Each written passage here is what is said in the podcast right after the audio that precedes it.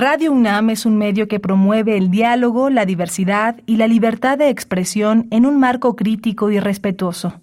Los comentarios expresados a lo largo de su programación reflejan la opinión de quien los emite, mas no de la radiodifusora. Radio UNAM presenta Prisma RU. Una mirada universitaria sobre los acontecimientos actuales. Prisma RU. Relatamos al mundo.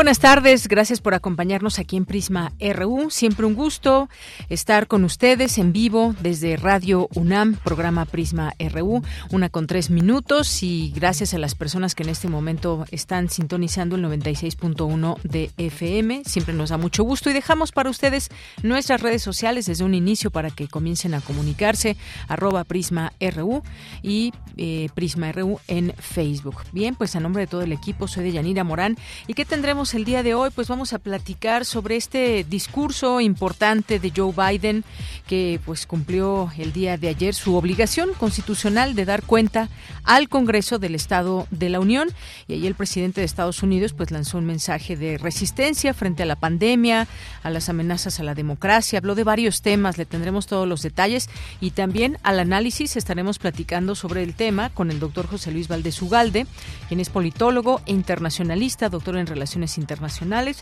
y eh, académico del Centro de Investigaciones sobre América del Norte. ¿Qué implica este discurso no solamente para la Unión Americana, porque pues se refirió también a otras relaciones, como el caso de China, muy importante, o este apoyo que se sigue dando a Ucrania, entre otras cosas. También, ¿qué dijo de la migración? Pues parte de lo que tendremos en esta charla con el doctor José Luis Valdés Ugalde.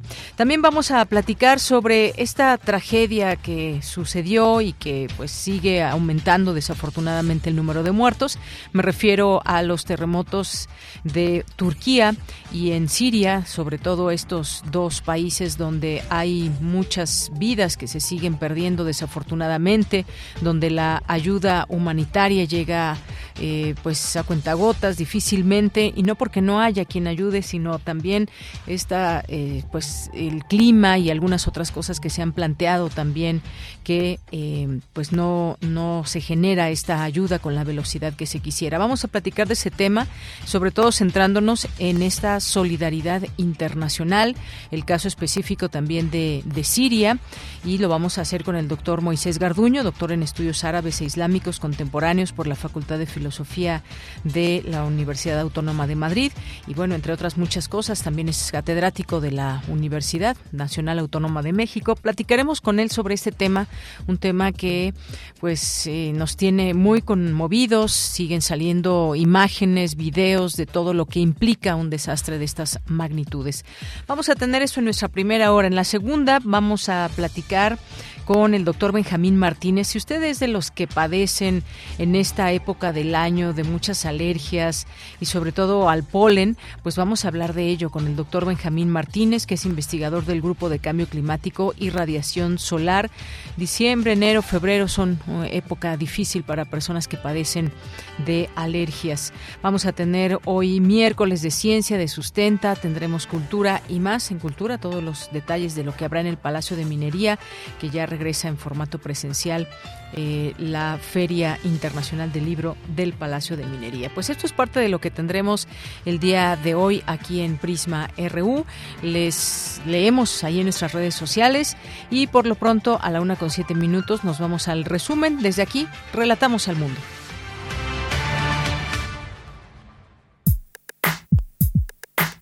Relatamos al mundo. Relatamos al mundo.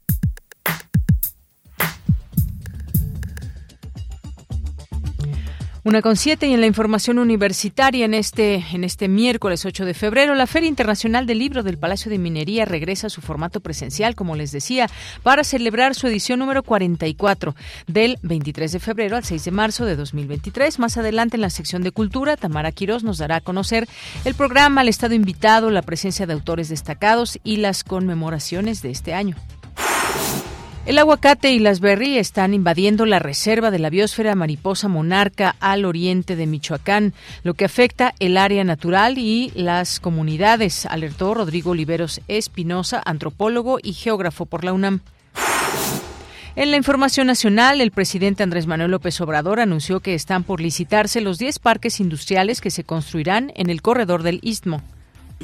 Porque es probable que esté John Kerry para lo de los parques también, de eólicos.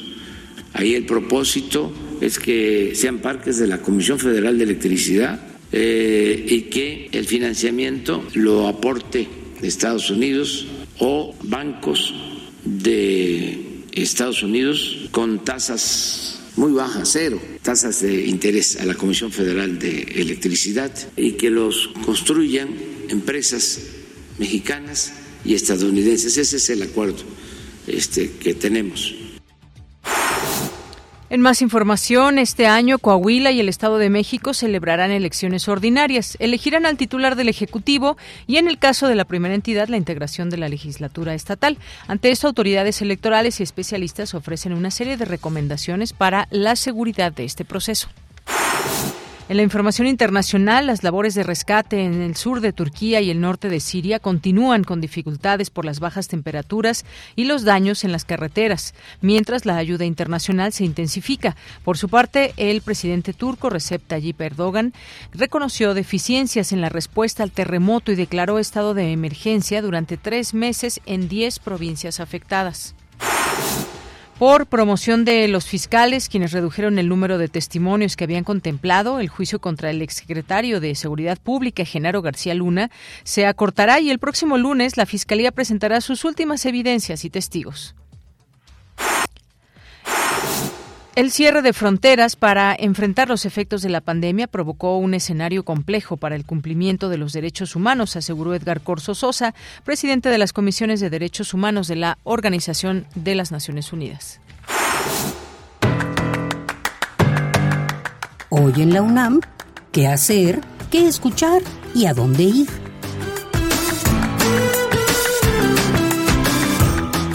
La serie Espacio Académico APAUNAM es una coproducción de nuestra emisora con la Asociación Autónoma del Personal Académico de la UNAM, bajo la conducción de Ernesto Medina y Sabrina Gómez Madrid. Esta semana te invitamos a escuchar el material en el que el maestro Ricardo Trujillo Correa, docente e investigador de la Facultad de Psicología de la UNAM, nos habla sobre el tema amor y posmodernidad, intercambio y mercancía. Espacio Académico APAUNAM se transmite de lunes a domingo a lo largo de la programación de nuestra emisora.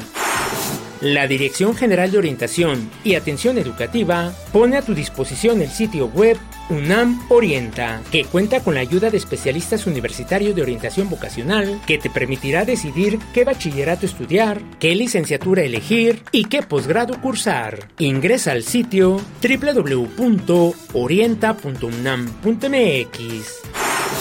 Como parte del ciclo de cine El Evangelio según Pasolini de la Sala Julián Carrillo de Radio UNAM, se proyectará el largometraje Teorema del año 1968 a una familia de clase alta italiana compuesta por un matrimonio, un hijo y una hija llega un misterioso joven que irá alterando el comportamiento de todos ellos. La función se llevará a cabo hoy, en punto de las 18 horas, en la sala Julián Carrillo de Radio UNAM. La entrada es libre, el aforo limitado y el uso de cubrebocas indispensable.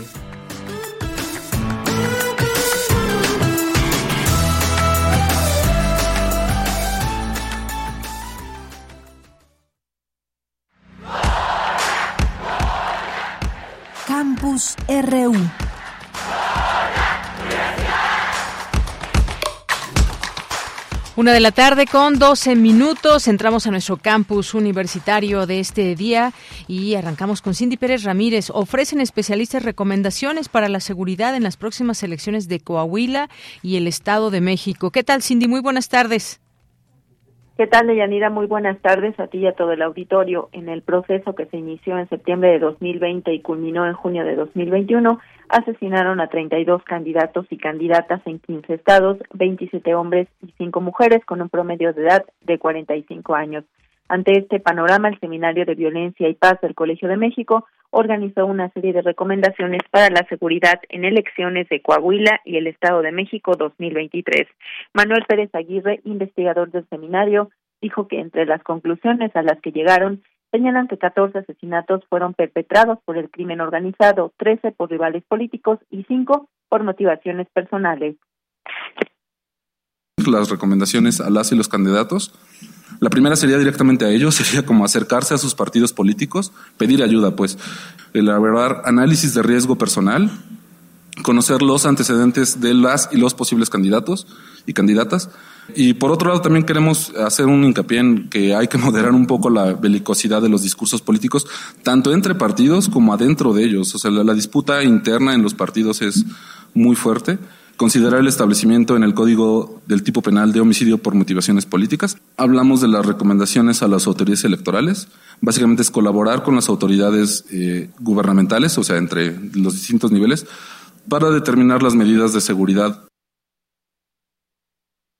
por su parte, Silvia Giorguli, presidenta de El Colegio de México, habló de la importancia de estas recomendaciones para abonar a la calidad democrática y gobernanza en el país y forman parte de una investigación más amplia que bueno que se irá dando a conocer, pero que consideramos que es un punto de partida en términos de incluir sugerencias que tras su evaluación y adecuación a los contextos individuales de cada entidad, se buscamos que se consoliden como herramientas que fomenten la realización de elecciones libres de violencia en todo el país y bueno, con ello abonando a la construcción de la calidad democrática y de la gobernanza electoral en México.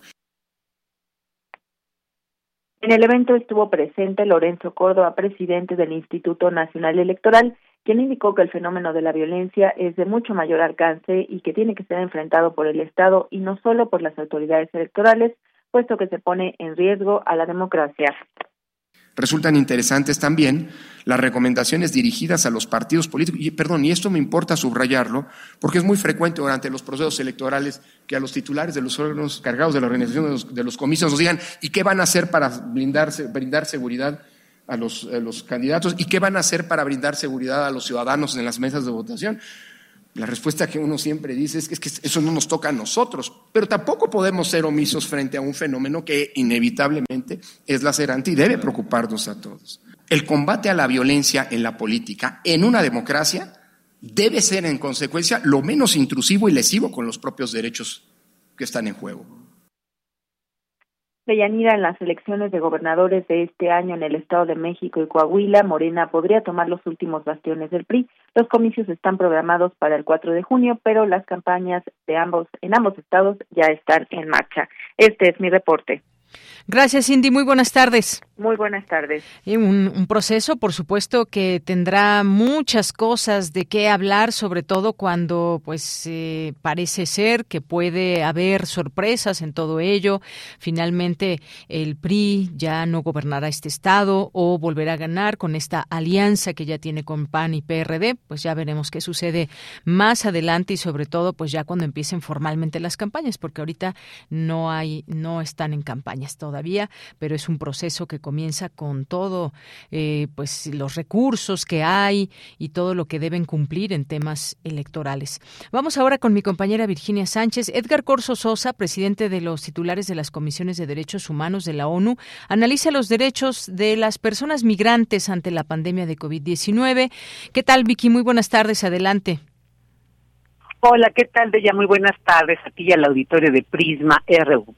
Las diversas medidas de contención para enfrentar los efectos de la pandemia provocó la refronterización y el cierre de fronteras con el tema de migración estableció un escenario complejo para el cumplimiento de los derechos humanos. Así lo señaló Edgar Corso Sosa, presidente de los titulares de las comisiones de derechos humanos de la ONU, durante la conferencia magistral Experiencias del respeto a los derechos humanos de las personas migrantes ante la pandemia COVID-19 realizada en el marco de la séptima conferencia regional de trabajo social. Entre los derechos humanos afectados por la pandemia, asegura el experto, se encuentra el derecho a la protección de la salud y el derecho de los trabajadores migrantes. Al respecto, detalla dos posiciones sobre esta relación que existe entre salud y migración. Escuchemos.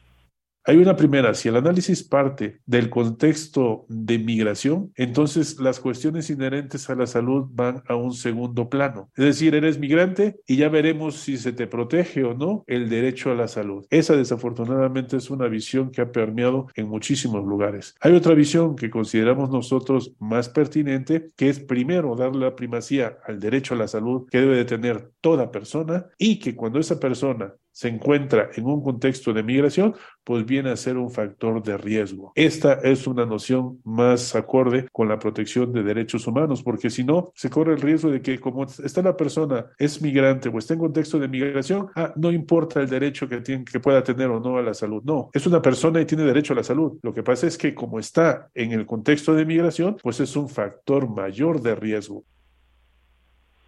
Corso Sosa detalla que el contexto migratorio representa un desequilibrio personal que requiere cambios profundos para adaptarse a las nuevas circunstancias y las pérdidas intrínsecas en este proceso produce en las personas lo que se denomina duelos migratorios y o el síndrome de Ulises, colocándolas en riesgo psicosocial, por lo que en consecuencia la migración, dijo, no es en sí misma una causa de trastorno mental, sino un factor de riesgo. Escuchémoslo.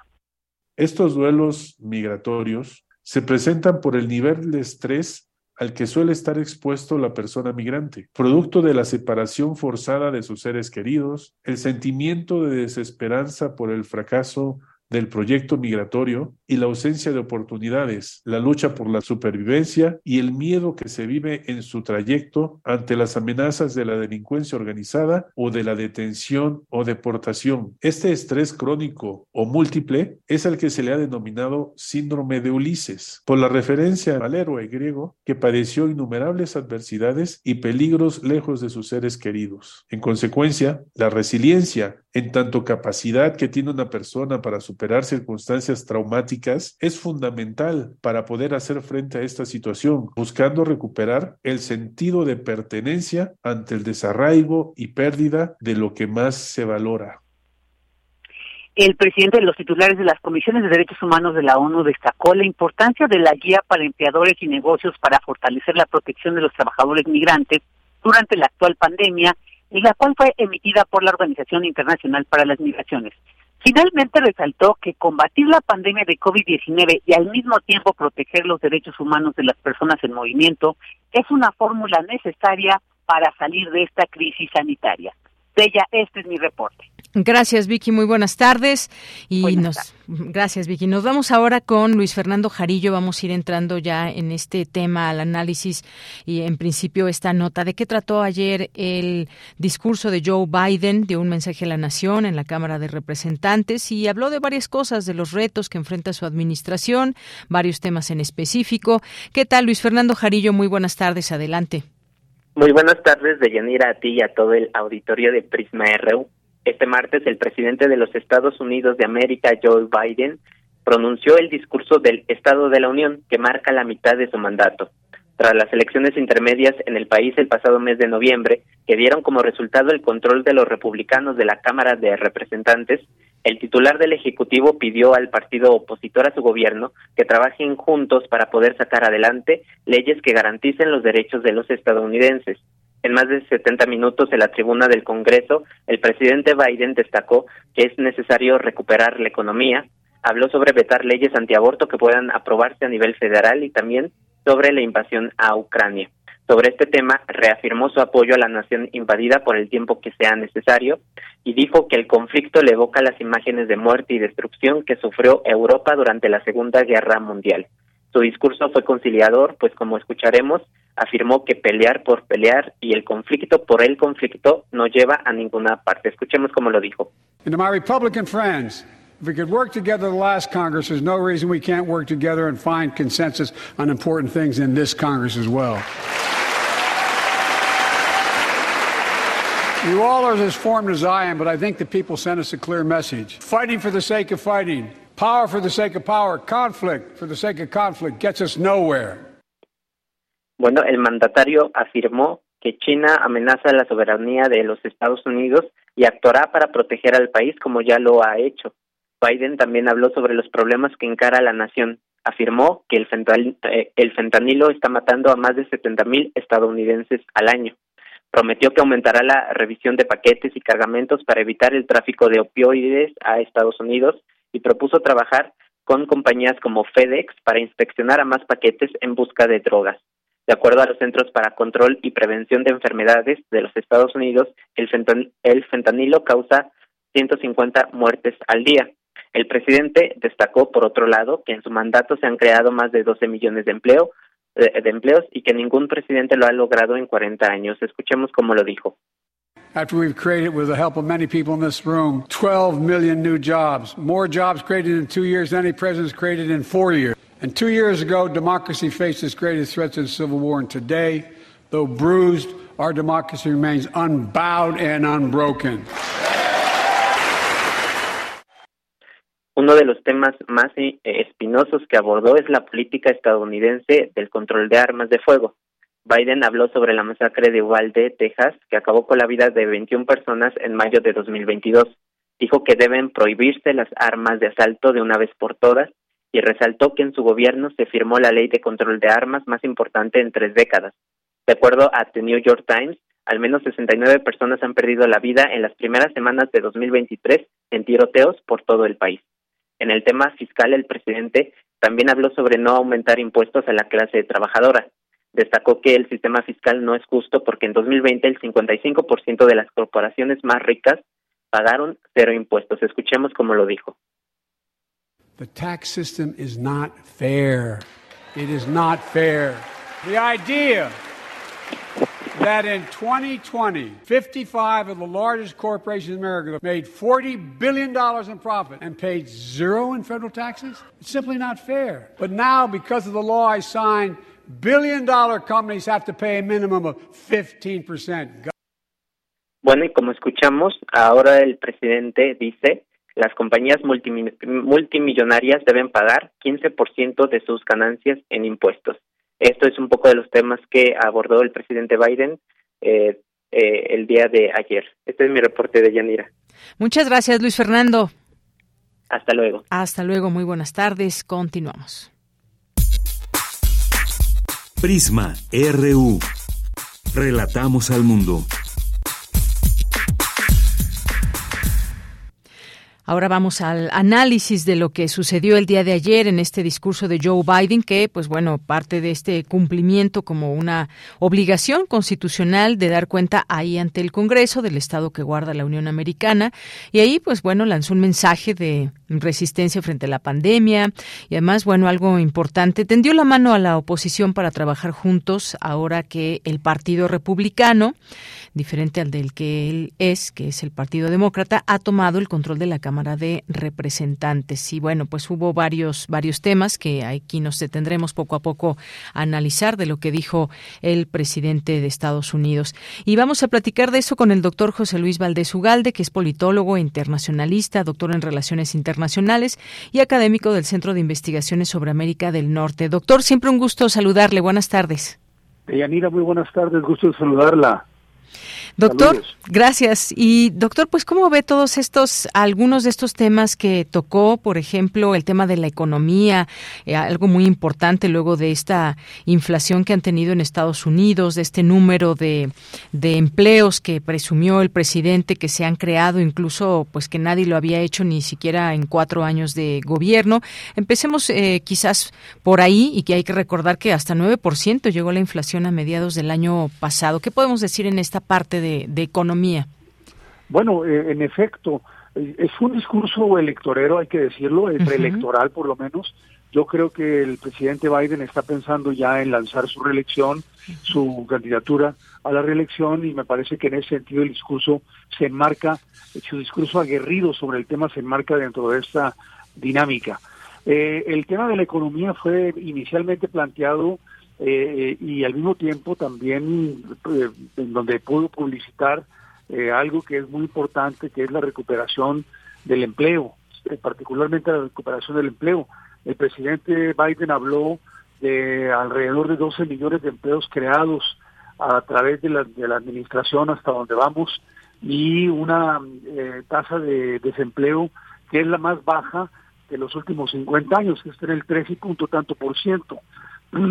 Eh, al mismo tiempo también eh, elogió el apoyo de la oposición en el, en el en la Cámara de Representantes pasadas por haber este, lanzado un proyecto bipartidista sobre infraestructura.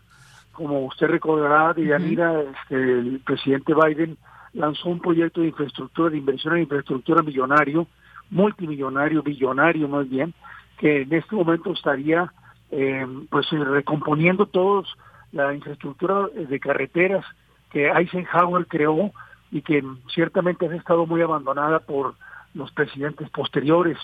En ese sentido es una es una propuesta interesante porque va a crear empleos en las diferentes regiones de Estados Unidos en donde se van a abrir, se van a construir puentes, se van a construir eh, caminos, carreteras, eh, eh, obras de infraestructura de internet y, y, demás. Entonces tenemos aquí varios temas que son, o dos temas por lo menos que son muy importantes. El tema de los empleos y el tema de la infraestructura. Al mismo tiempo también elogió el, pues, las virtudes de su gabinete sobre el asunto de la inflación, que ciertamente es un mal generalizado en el mundo, pero que en Estados Unidos, a base del aumento de las tasas de interés, ha significado una reducción significativa que hoy tiene Estados Unidos en una recuperación relativa eh, de la cual pues hace gala el presidente Biden en este discurso. Al mismo tiempo también eh, se refirió al déficit de Yanira, el déficit de 1. trillones o mil y tantos billones de, de, dólares en los primeros dos años, eh, que cayó, perdón, cayó en esa proporción, cayó importantemente. Eh, redujo, eh, propuso la reducción de, del, del mismo déficit a través de políticas de impuestos a los grandes capitales y a las grandes empresas y a los grandes empresarios que pagan un impuesto relativamente bajo o igual el que paga un bombero o un profesor de escuela. Entonces, bueno, fueron temas importantes, el Medicare también y, el, la, seguridad social, son seguros eh, muy queridos por los estadounidenses y que han sido atacados por sectores recalcitrantes del conservadurismo o ultraconservadurismo del Partido Republicano y que hoy eh, de alguna manera él está tratando de rescatar eh, a través de un, financiamiento extraordinario que le está pidiendo la Cámara de Representantes. Al mismo tiempo también, desde luego, la idea de cortar, de, reducir los costos en salud, me parece que fue una propuesta importante, por eso digo que fue preelectorero, porque son temas que le llegan muy directamente a la población, y que ciertamente han sido logros interesantes por parte de su gobierno, que me parece que es legítimo que él pues este publicite de esta manera y venda al público estadounidense a través de un discurso tan importante como el de ayer. Así es, sí, pues varios datos ahí que se que se lanzan, que se centró pues básicamente en esta política interior, pero también habló algunas cosas que tienen que ver con otros países y me refiero a este apoyo a Ucrania frente a la agresión militar de Rusia, también pues lanzó un mensaje firme frente a Pekín tras la detección y derribo en Estados Unidos de un supuesto globo espía de la potencia rival que bueno, después salió a decir China, que pues era por cuestiones meteorológicas y demás, y dijo que si China amenaza su soberanía, pues actuarán para proteger al país. Esto también importante destacarlo, de cómo pues eh, también por una parte este apoyo a Ucrania y una alerta quizás frente a China, doctor. Sí, pues, China le dio la oportunidad al presidente Biden de sacar la bandera nacionalista y soberanista que siempre ha sido pues eh, particularmente importante para Estados Unidos sobre todo en lo que se trata a su seguridad lo que se refiere a su seguridad nacional.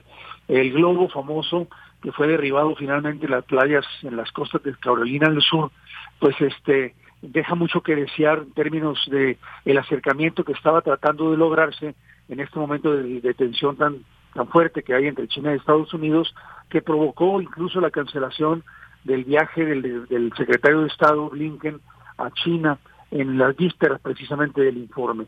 Entonces creo que aquí eh, asumió una posición soberanista eh, frente al frente a China y al mismo tiempo también se planteó eh, indirectamente la necesidad de competir con China de manera sana, que así lo ha dicho Biden, competir, no confrontarse.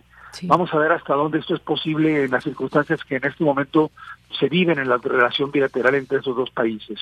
Y con respecto a Rusia, pues ciertamente se repite la crítica que hace un año emitió el presidente Biden cuando muy recientemente, después antes de, posterior, antes de su mensaje, habían invadido los rusos Ucrania, eh, y su mensaje fue dado después, criticó la invasión y hoy día la critica en forma también acalorada y, apasionada, por cierto, cuando presenta a la embajadora como mm. invitada especial.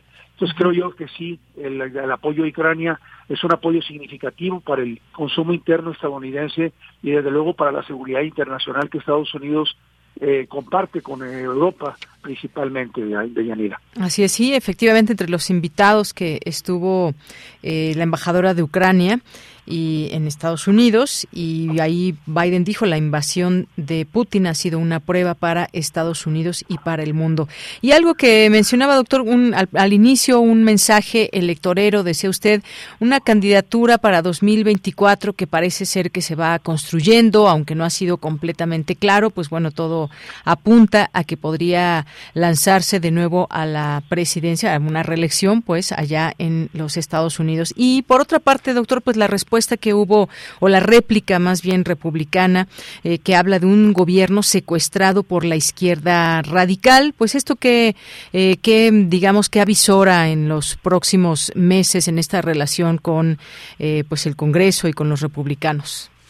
Mire, yo creo que la, candidatura a la presidencia de Biden es algo muy próximo, de lo cual yo creo que muy pronto vamos a tener noticias. los índices de popularidad de Biden están muy bajos, están en el 42%. Eh, ciertamente los puede recuperar en la medida en que cuajen algunas de las políticas que lanzó y que anunció eh, en, su informe, de las cuales, por cierto, ya hay resultados. Eh, habrá que ver eh, cómo se ponen las cosas dentro del Partido Demócrata, pero sí en efecto existe una izquierda eh, bastante, digamos, combativa dentro del Partido Demócrata que está planteándose una candidatura alternativa que no sea la de Biden. Eh, vamos a ver qué pasa en este sentido, pero yo sí creo que el presidente Biden va a lanzar su candidatura, sobre todo ahora que el, el trumpismo de alguna manera, o de muchas maneras más bien, se está haciendo presente en la vida política estadounidense a partir del momento en que Trump lanzó de nuevo su candidatura por la presidencia por parte del Partido Republicano. Con respecto al secuestro del bueno, en realidad el discurso de Huckabee, eh, me parece, de la gobernadora, me parece que fue eh, también interesante porque se planteó un cambio generacional. Eh, ella dijo que en realidad no había un conflicto necesariamente entre izquierda y derecha, sino entre generaciones. Y planteaba la necesidad de que hubiera un recambio, un switch generacional que le permitiera a las nuevas generaciones poder encargarse de los, de los rumbos del gobierno. Eh, por un lado. Por el otro lado, eh, sí, en efecto, los republicanos critican que hay una izquierda que domina al, a Biden, pero me parece más bien que Biden participa dentro de esa izquierda. Está claramente eh, a gusto con el asunto de los impuestos a los ricos, con el asunto de vetar cualquier medida que se oponga al aborto a nivel nacional por parte del Congreso, eh, que está a favor de recuperar la Social Security, la seguridad social y el Medicare en Estados Unidos, en fin, medidas eh, ciertamente eh, keynesianas, que en, muchos aspectos la, la, infraestructura, la inversión en infraestructura, que es muy importante y que seguramente va a dejar muy bien parados a muchos congresistas republicanos también con sus propias bases, son medidas que desde luego sí responden a una posición de izquierda, socialdemócrata, si se puede decir así, en este momento, pero frente a las cuales me parece a mí que Biden no se ha limitado y no se ha dejado necesariamente manipular, sino que son propias. Yo creo que Biden entra con un proyecto de gobierno que es ciertamente coquetea mucho con el, un sector de la izquierda moderada, pero no de la izquierda extremista. Y en ese sentido aquí veremos cómo se va a traducir esta digamos, esta posición, este, este conflicto de fuerzas o estos posicionamientos al interior del Partido Demócrata con miras a la, al tema de la, con, miras a la elección del candidato del Partido Demócrata a la presidencia. Así es. Bueno, pues sí, ya veremos esta relación. Por lo pronto, pues sí, este tema al que hace alusión la eh, la gobernadora de Arkansas, de 40 años, la más joven del país, en un cargo de esta magnitud. Y bueno, pues la propia respuesta llevaba implícita eh, esta apuesta por un cambio generacional, como usted menciona, y además que ha sido polémica por algunas eh, cuestiones, como prohibir el uso del término inclusivo de Con X en los documentos de la administración estatal. también el resto de las órdenes ejecutivas que rubricó el primer día de mandato fueron prohibir el uso de TikTok en los dispositivos del gobierno estatal. Y bueno, pues esto también le ha generado algunas algunas críticas. Y pues ya veremos que esto siempre eh, pues no sabemos hacia dónde va exactamente, ahí está la postura de los republicanos o a quien le toca dar esta réplica. Y veremos cómo se van poniendo las cosas, se habla de este relevo generacional, terminaría si es que fuera candidato y ganara eh, Joe Biden, pues prácticamente casi casi de 90 años, doctor, y esto importante también mencionarlo. Sí, bueno, tendría una edad suficiente como para retirarse, ¿verdad? Eso desde luego. Va a tener sobre todo que batallar mucho en caso de que, bueno, este periodo que le, del periodo, la parte del periodo, el primer periodo que le queda, eh, seguramente va a tener de, va, va, a ser muy, muy confrontativo, porque tenemos a un partido republicano muy trompista, una cámara muy entregada, digamos, a los valores y a los principios del trompismo y de la extrema derecha. Y esto, desde luego, va a dificultar la gobernanza de Biden. Vamos a ver en qué termina esto, pero va a ser un periodo de mucha negociación, sin duda, en estos dos años que vienen. Claro que sí. Bueno, pues doctor, siempre un gusto platicar con usted y de este tema ahora, este importante mensaje que da eh, Joe Biden, que así pues lo marca, es una eh, obligación constitucional. Muchas gracias. Gracias a usted, Deyanira. Un saludo. Un saludo y un abrazo, doctor. Gracias y muy buenas tardes. Gracias al doctor José Luis Valdés Ugalde, politólogo internacionalista, doctor en Relaciones Internacionales y académico del Centro de Investigaciones sobre América del Norte. Continuamos. Prisma RU. Relatamos al mundo.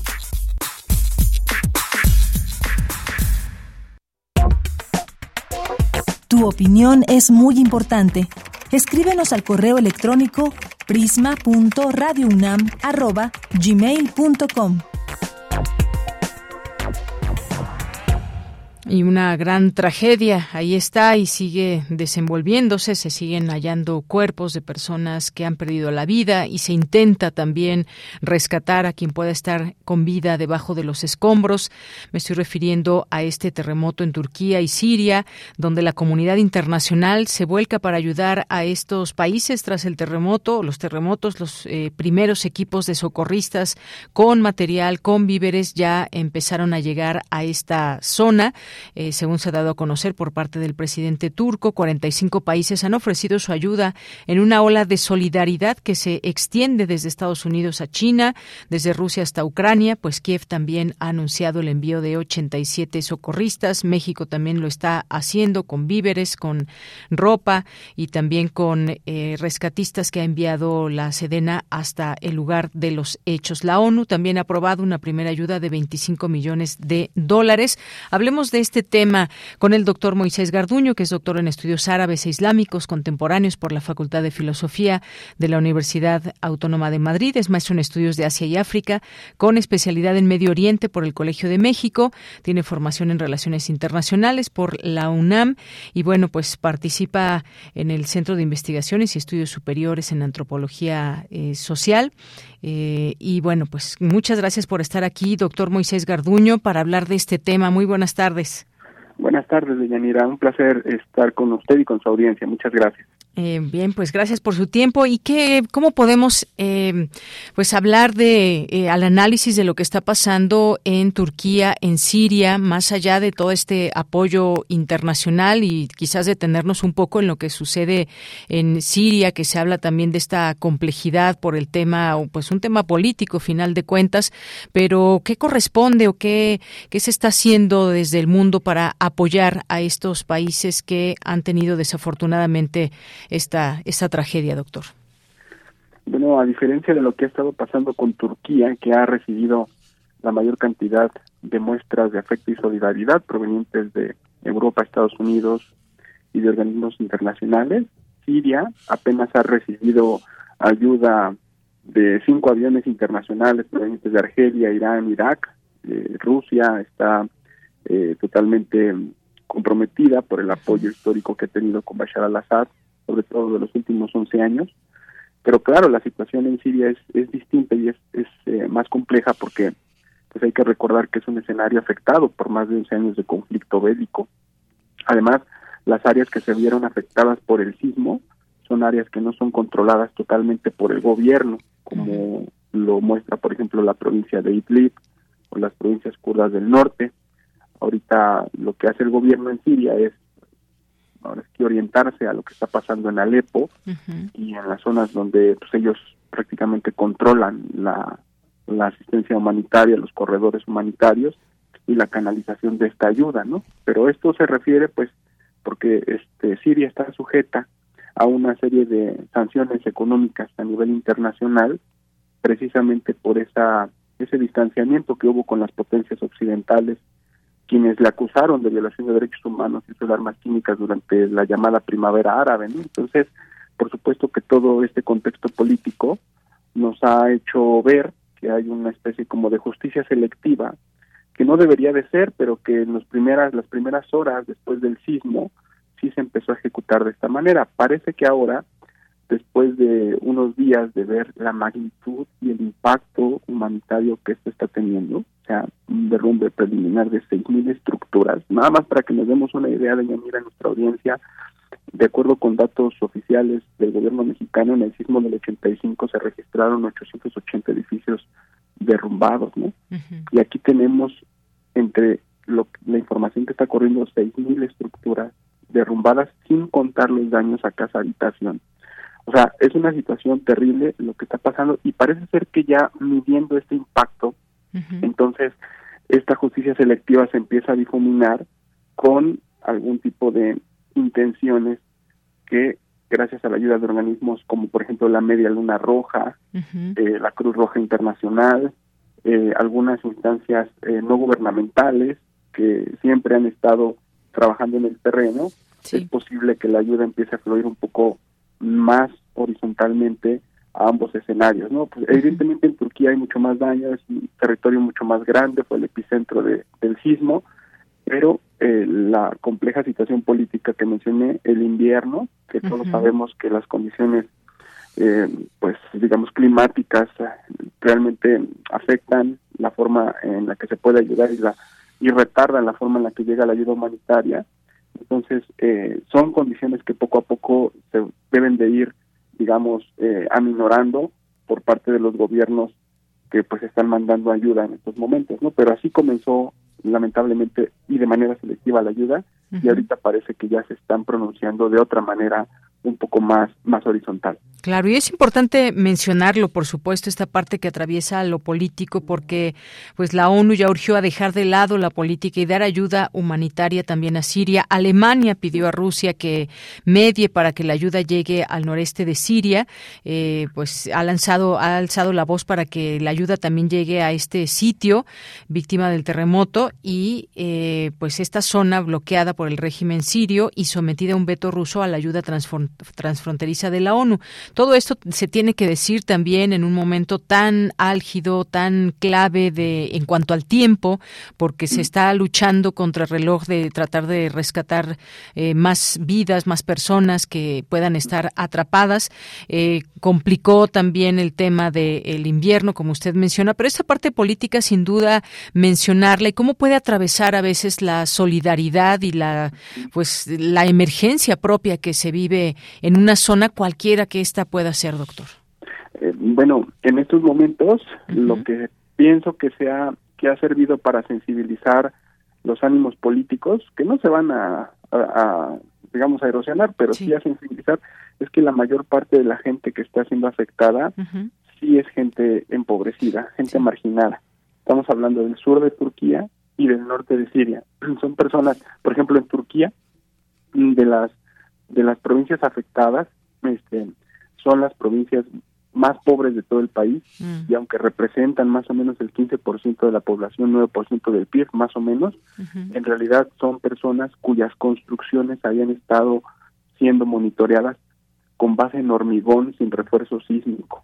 Entonces, eso puede hacer un poco, eh, digamos, una, una resonancia con la falta de previsión del gobierno al momento de hacer programas de desarrollo, en particular con zonas marginadas, ¿no? Esto nos recuerda un poco lo que también pasó en México. Lo, lo hago un poco en términos pedagógicos para, para que la audiencia podríamos comprender juntos de qué se trata esto.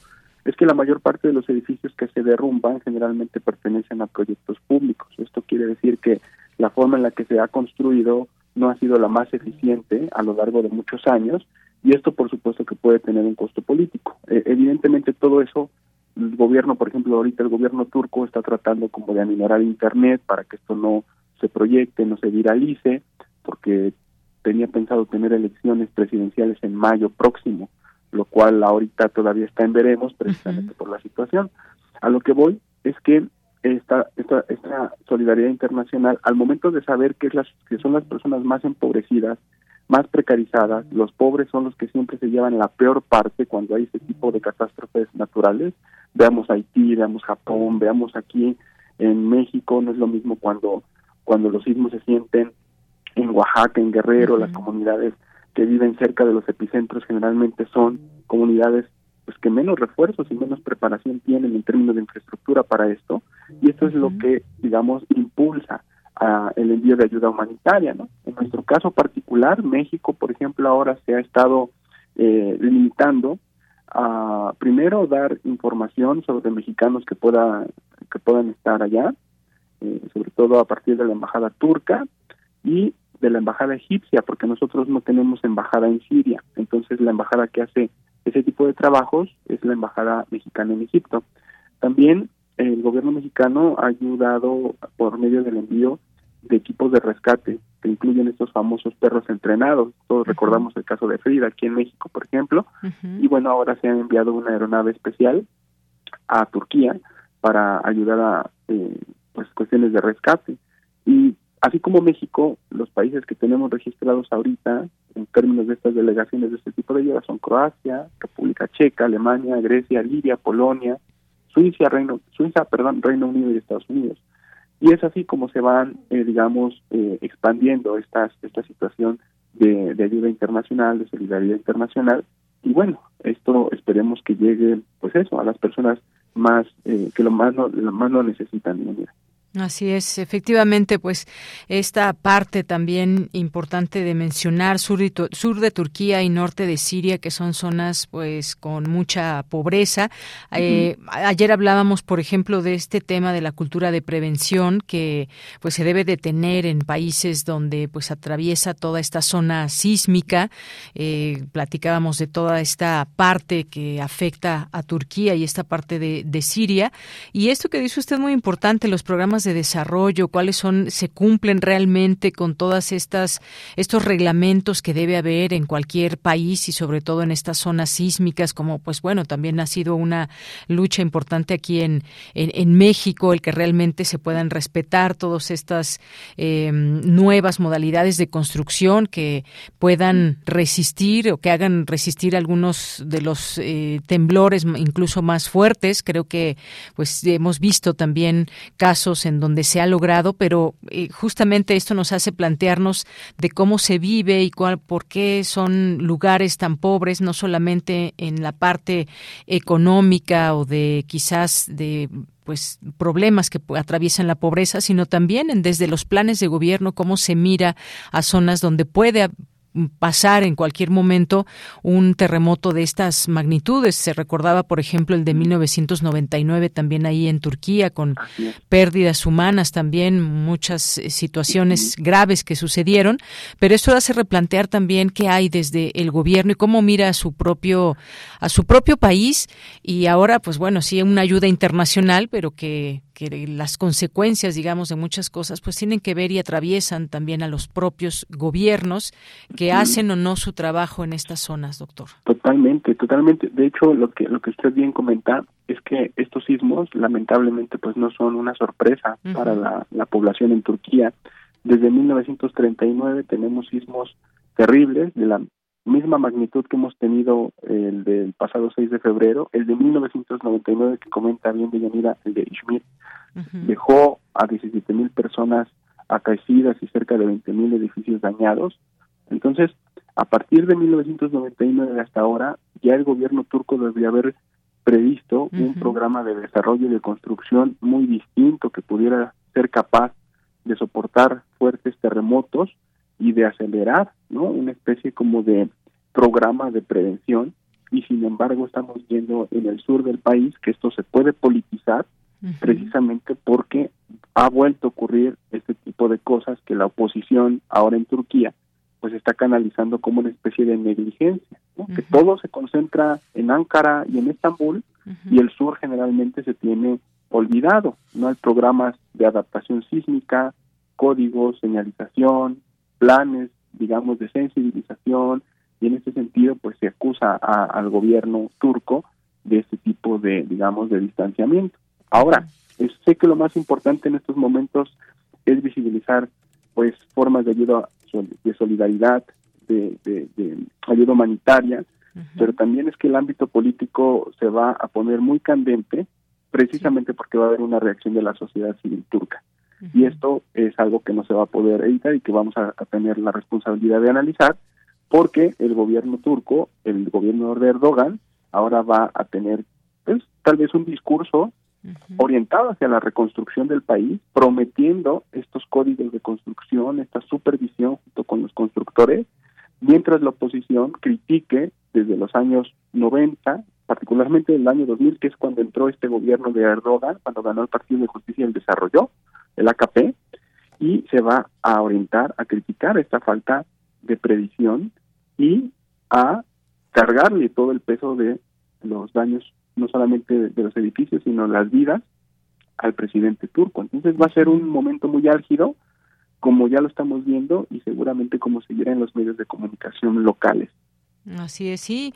Y además, bueno, pues leyendo en todas estas informaciones, sabemos que pues este terremoto surgió en la madrugada, la gente estaba pues durmiendo y no hay, no se cuenta, ahora que pensaba también en, en la parte de la tecnología, pues no hay, no hay alertas sísmicas, por ejemplo, que puedan apoyar un poco en esta labor, independientemente de todo, que puedan escuchar las personas, como aquí en, en varias zonas de nuestro país, en lugares donde pues podemos podemos tener eh, sismos, terremotos, pues tenemos una alerta sísmica. Allá no hay alertas sísmicas y entre otras cosas, pues también esta parte que atraviesa lo social, la gente empieza a preguntarse y además la reconstrucción, doctor, los recursos que se requieren para todas estas zonas devastadas, pues son muchísimos. Mientras tanto, la gente, no toda la gente tiene familiares que los puedan recibir en sus casas. Habrá que hacer estos albergues y pues la reconstrucción cuesta mucho dinero. Sí, en estos momentos hay ah, se comienzan a hacer los estudios que miden el impacto económico del sismo. Las aproximaciones, digamos, más frescas hablan de unos pues de unos 200 mil millones de dólares. Esto en comparación con lo que ha ocasionado otros sismos similares en Japón o en otras partes del mundo. Y claro, pues ahora están empezando a circular informaciones sobre préstamos internacionales, sobre formas en las que Turquía podría, este, pues digamos, cumplir esas promesas de reconstrucción que se están haciendo, pero en realidad es algo sumamente difícil de hacer cuando la economía de este país, pues ahorita está paralizada. La bolsa de Estambul se paralizó apenas eh, se dio el, el sismo, y de hecho tenía graves problemas de arranque desde el sismo del, 99. Mm, solo por decir algo, las provincias donde se sintió el sismo representan prácticamente el 9% del PIB, el 9% de la industria y el 8% del comercio exterior y 15% de la producción agrícola. Evidentemente todo esto va a impactar en términos de la inflación, que de por sí ya es alta por el conflicto ruso-ucraniano. Ahora con esto y con la, digamos, la complejidad de llevar víveres y, todo lo que se necesita para amparar a los sobrevivientes, eh, los precios pueden tender a subir y esto puede afectar la economía pues de este país, lo cual pues agrava el proyecto de reconstrucción, agrava la eh, digamos el, temperamento social crítica al gobierno y esto entre el llanto, la pérdida, el duelo es una situación que bueno en México lo hemos vivido lamentablemente y sabemos de qué se trata esto. Y bueno eso es lo que lo que está pasando más o menos ahora en esta zona del mundo este de Yanira. Así es, mientras tanto la cifra de muertos sigue subiendo, rebasan ya los 11.200 muertos de este sismo en Turquía y Siria, desafortunadamente tiende a crecer la cifra. Pues doctor, muchas gracias por platicarnos de este tema y hacer este análisis también en lo que atraviesa la parte política que también desafortunadamente atraviesa cuando hay una emergencia como esta y toda la ayuda internacional que esperemos que fluya y que llegue a quien más lo requiere en este momento. Muchas gracias. No, al contrario, Deyanira, gracias a usted y a su audiencia y que pasen excelente tarde. Gracias. Gracias, gracias, doctor. Muy buenas tardes. Ah, gracias al doctor Moisés Garduño, doctor en estudios árabes e islámicos. También forma parte, es, coordina el taller de estudios sobre Medio Oriente, es catedrático de la UNAM. Y bueno, pues con todas estas informaciones que hay sobre este tema que seguiremos informando en este espacio.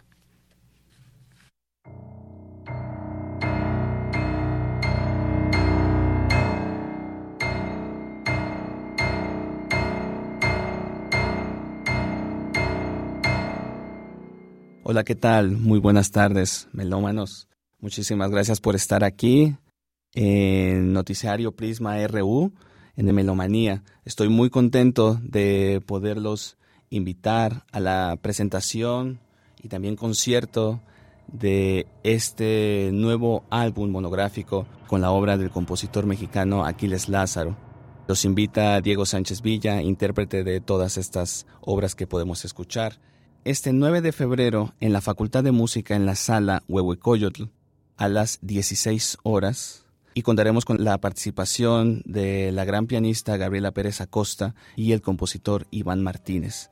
Podremos escuchar tres de las obras en el disco, se podrá también poner a la venta el CD por si lo gustan adquirir.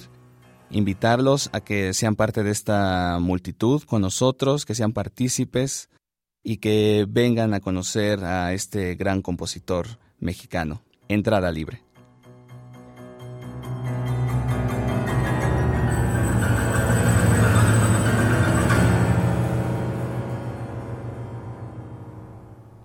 Bien, pues vamos ahora, gracias a Dulce Wet que nos dejó esta invitación. Ojalá que siempre pues atiendan a todos estos eventos y, e invitaciones que les hacemos desde el programa.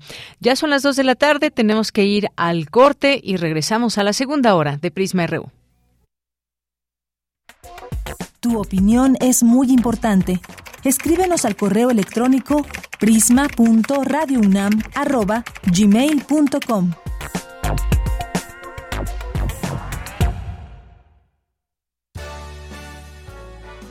Norman Mailer. La, generación, del, nuevo, periodismo. 100 años de su, nacimiento. de su nacimiento. Una noche en una reunión de italianos, Frank Costello, uno de los gángsters más importantes de esa época, estaba sentado en compañía de una rubia y guapa acompañante. También estaban los boxeadores Rocky Marciano, Tony Canzoneri y dos toneladas, Tony Calento. De repente, Frank le pide a cada uno de los boxeadores bailar con su chica. Al final de los bailes, Rocky Marciano le comenta, Ahora le toca a usted, señor Costello. Pero Costello niega con la cabeza y dice, Los tipos duros no bailan. Norman Mailer, 96.1 FM, Radio UNAM, Experiencia Sonora. Creemos en un mundo donde se escucha toda la música, toda la música, donde el conocimiento esté abierto al mundo, donde se ame de todas las formas. Ese mundo es posible y vamos a pelear por él. Resistencia modulada. de lunes a viernes de las 20 a las 23 horas por el 96.1 de FM, Radio UNAM. Experiencia sonora. Habla Alejandro Moreno, presidente nacional del PRI. El deber de todo partido político debe ser escuchar a la ciudadanía, obedecer a la gente y no a los intereses de ningún gobierno. Por eso el PRI volvió a escuchar las demandas de las y los mexicanos. Los priistas fortalecemos la unidad y rechazamos a los que siembran la división. El PRI es un partido de alianzas y de palabra. Necesitamos de todas y de todos para salvar a México del peor gobierno de toda nuestra historia. PRI Nomás una probadita para agarrar felicidad. Total, ¿qué puede pasar? Puede pasar mucho. El fentanilo te engancha desde la primera vez. Esclaviza tu mente y tu cuerpo. No destruyas tu vida. El fentanilo mata. No te arriesgues. No vale la pena. Si necesitas ayuda, llama a la línea de la vida 800-911-2000. Secretaría de Gobernación, Gobierno de México.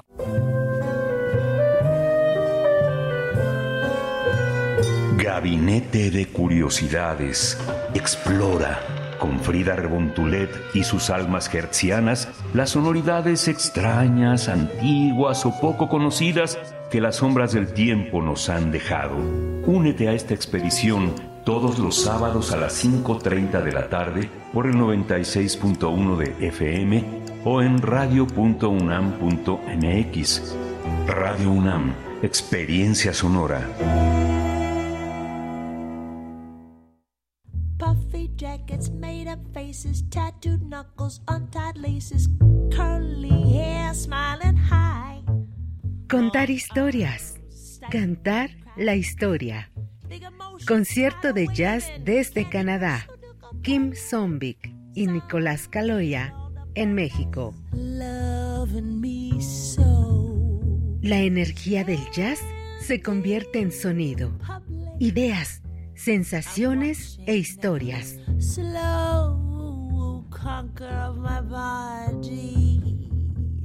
Si no pudiste asistir a este Contar historias desde la música, queremos invitarte a que escuches la transmisión especial de este concierto el próximo domingo 12 de febrero a las 4 de la tarde por el 96.1 de FM. Radio UNAM, Experiencia Sonora. Queremos escuchar tu voz. Síguenos en nuestras redes sociales. En Facebook como Prisma RU y en Twitter como arroba PrismaRU.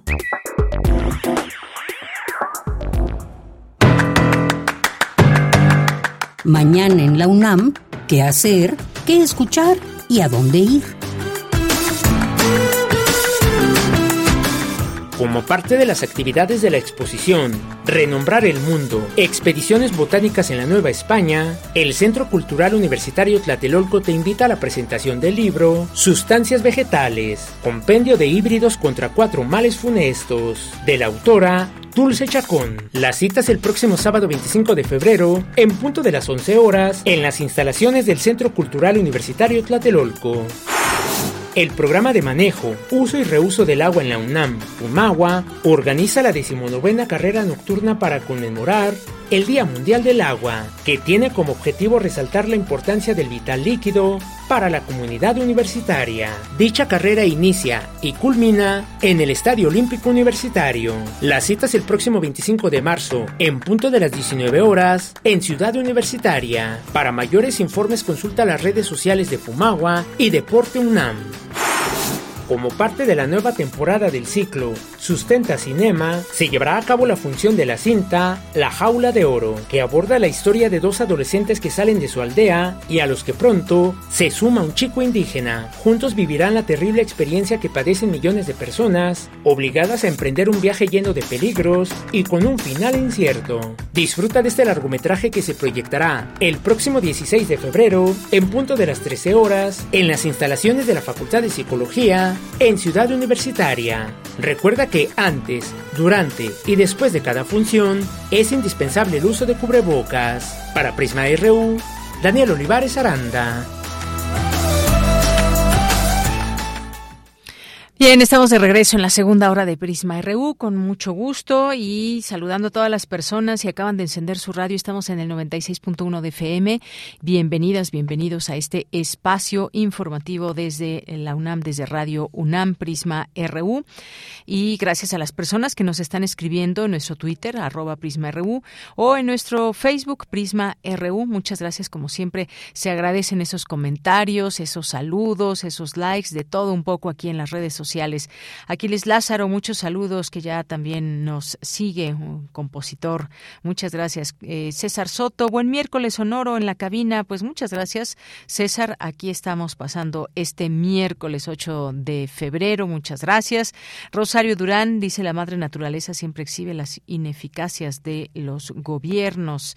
Y bueno, pues sí, hablábamos de estos terremotos que han atravesado eh, pues estas zonas devastadas, zonas pobres, además, específicamente son zonas, zonas eh, pues pobres, como ya nos contaba el doctor Moisés Garduño, y hay muchas cosas que plantearse ahí, por qué tienen estas construcciones, qué se ha hecho, por ejemplo, tan solo desde el 99 a la fecha para enfrentar estas eh, situaciones que pues son parte de la naturaleza. Gracias, eh, Rosario. Eh, Jorge Morán Guzmán nos dice, los topos y unidades caninas mexicanos ya están por llegar a Turquía y Siria. Sí, efectivamente, Jorge, que ya se les dio este apoyo luego de que ellos se acercaron al gobierno para decir, bueno, ¿cómo podemos llegar hasta allá? Ya estarán por llegar y ojalá que puedan rescatar eh, personas. Rosario, muchas gracias. Feliz ombligo de la semana. Jorge también nos dice un cordial saludo para todos. Susan Dolan también muchos saludos, muchas gracias. Eh, por seguirnos. Eduardo Mendoza en sintonía y abrazos. Gracias, Eduardo. Eh, gracias también aquí. Mandamos saludos a Jorge Fra, mandamos saludos a Antonio Rodríguez. Muchas gracias. Gracias a Antonio nos, eh, nos aquí nos envía un mensaje. Guerrero también, mm, muchas gracias. Eh, ¿Quién más está por aquí en nuestras redes sociales? Guerrero, Mario Navarrete también ahí preparando la comida, unos, unos camarones, qué rico. ¿Sí son camarones? o ya no veo bien, Mario, ya nos, ya nos platicarás. O, o ya veo cara de camarones a eso que estás preparando, como un ceviche. Bueno, muchas gracias por compartirlo y por antojarnos. David Castillo Pérez, también muchos saludos te mandamos. Gracias por estar aquí presente siempre. Muchas gracias eh, también a Diana E, a Rebeca Vega que nos escriben. Eh, aquí en nuestra red social. Eh, PMC también, muchas gracias. José Luis León, Wistlin Alejandre, Laura Luque, muchas gracias también.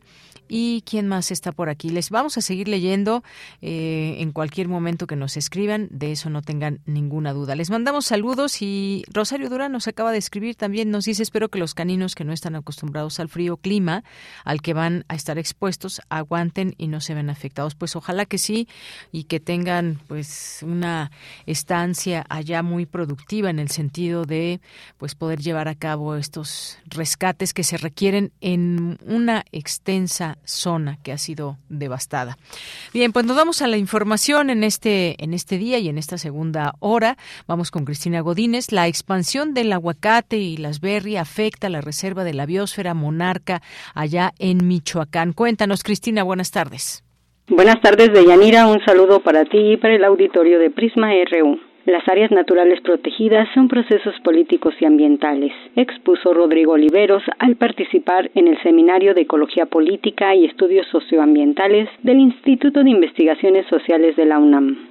El antropólogo abordó el caso de la Reserva de la Biosfera Monarca al oriente de Michoacán, afectada por la expansión de plantaciones de aguacate y de berry, en donde además son afectadas las áreas naturales y las mismas comunidades. Esta zona es una de las zonas donde ha estado creciendo de manera exponencial el aguacate y ahora eh, ya llegó también el auge de las berries, ¿no? Que empieza casi todos los procesos que vive el oriente de Michoacán eh, llegan siempre con retraso de lo que sucede en el territorio purépecha. Primero el aguacate y después las berries. Eh, ambos ya están en esta región del oriente y ambos están avanzando sobre la reserva de la biosfera. Y es aquí nuevamente donde vemos esta tensión que habíamos mencionado hace rato entre la producción y la conservación. Y evidentemente las comunidades son colocadas en medio de este proceso porque la producción de aguacate es incentivada por el gobierno estatal. El investigador señaló que las políticas de conservación y patrimonialización de la naturaleza son un mecanismo para la protección de los ecosistemas. Sin embargo, los programas son planeados y diseñados desde el exterior sin tomar en cuenta a las comunidades. A pesar de ser su propio territorio, pues son las comunidades que tienen que estar mediando eh, con una gran cantidad de actores, con una gran cantidad de intereses, eh, con, una, con un sector político, con un sector empresarial, en el que finalmente las comunidades pues se ven constreñidas a aceptar las políticas y a un proceso constante de negociación y de recreación de sus propias relaciones, ¿no? De reconfiguración de sus relaciones con el territorio para seguir manteniendo ciertas formas de regulación comunitaria seguir mediando, pero al mismo tiempo tener que ceder ante ciertas presiones o ante ciertas coyunturas, como en el caso del aguacate. El maestro Oliveros Espinosa concluye que los patrones de destrucción de los ecosistemas no son naturales, ya que son consecuencia de la organización espacial del capitalismo, de la división territorial del trabajo y del propio desarrollo tecnológico. De Yanira, este es mi reporte. Buenas tardes. Gracias, Cristina. Muy buenas tardes. Dos con doce minutos. Relatamos al mundo. Relatamos al mundo. Bien, continuamos y ah, vamos a la sección de sustenta. Especialistas universitarios proyectan que la Reserva Ecológica de la Enés León albergue y proteja plantas jerófilas nativas. Además, habilitarán un corredor para caminar o andar en bicicleta. En esta tercera entrega, Daniel Olivares nos da todos los detalles de este nuevo espacio sustentable.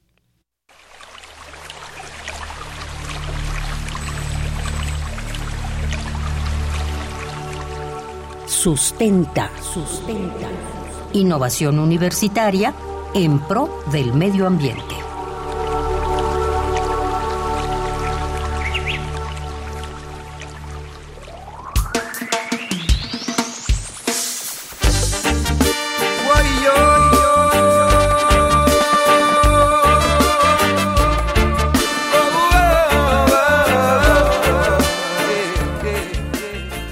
Excelente tarde a todos los radioescuchas de este espacio informativo de Prisma RU. Soy Daniel Olivares Aranda y les doy la más cordial bienvenida a Sustenta.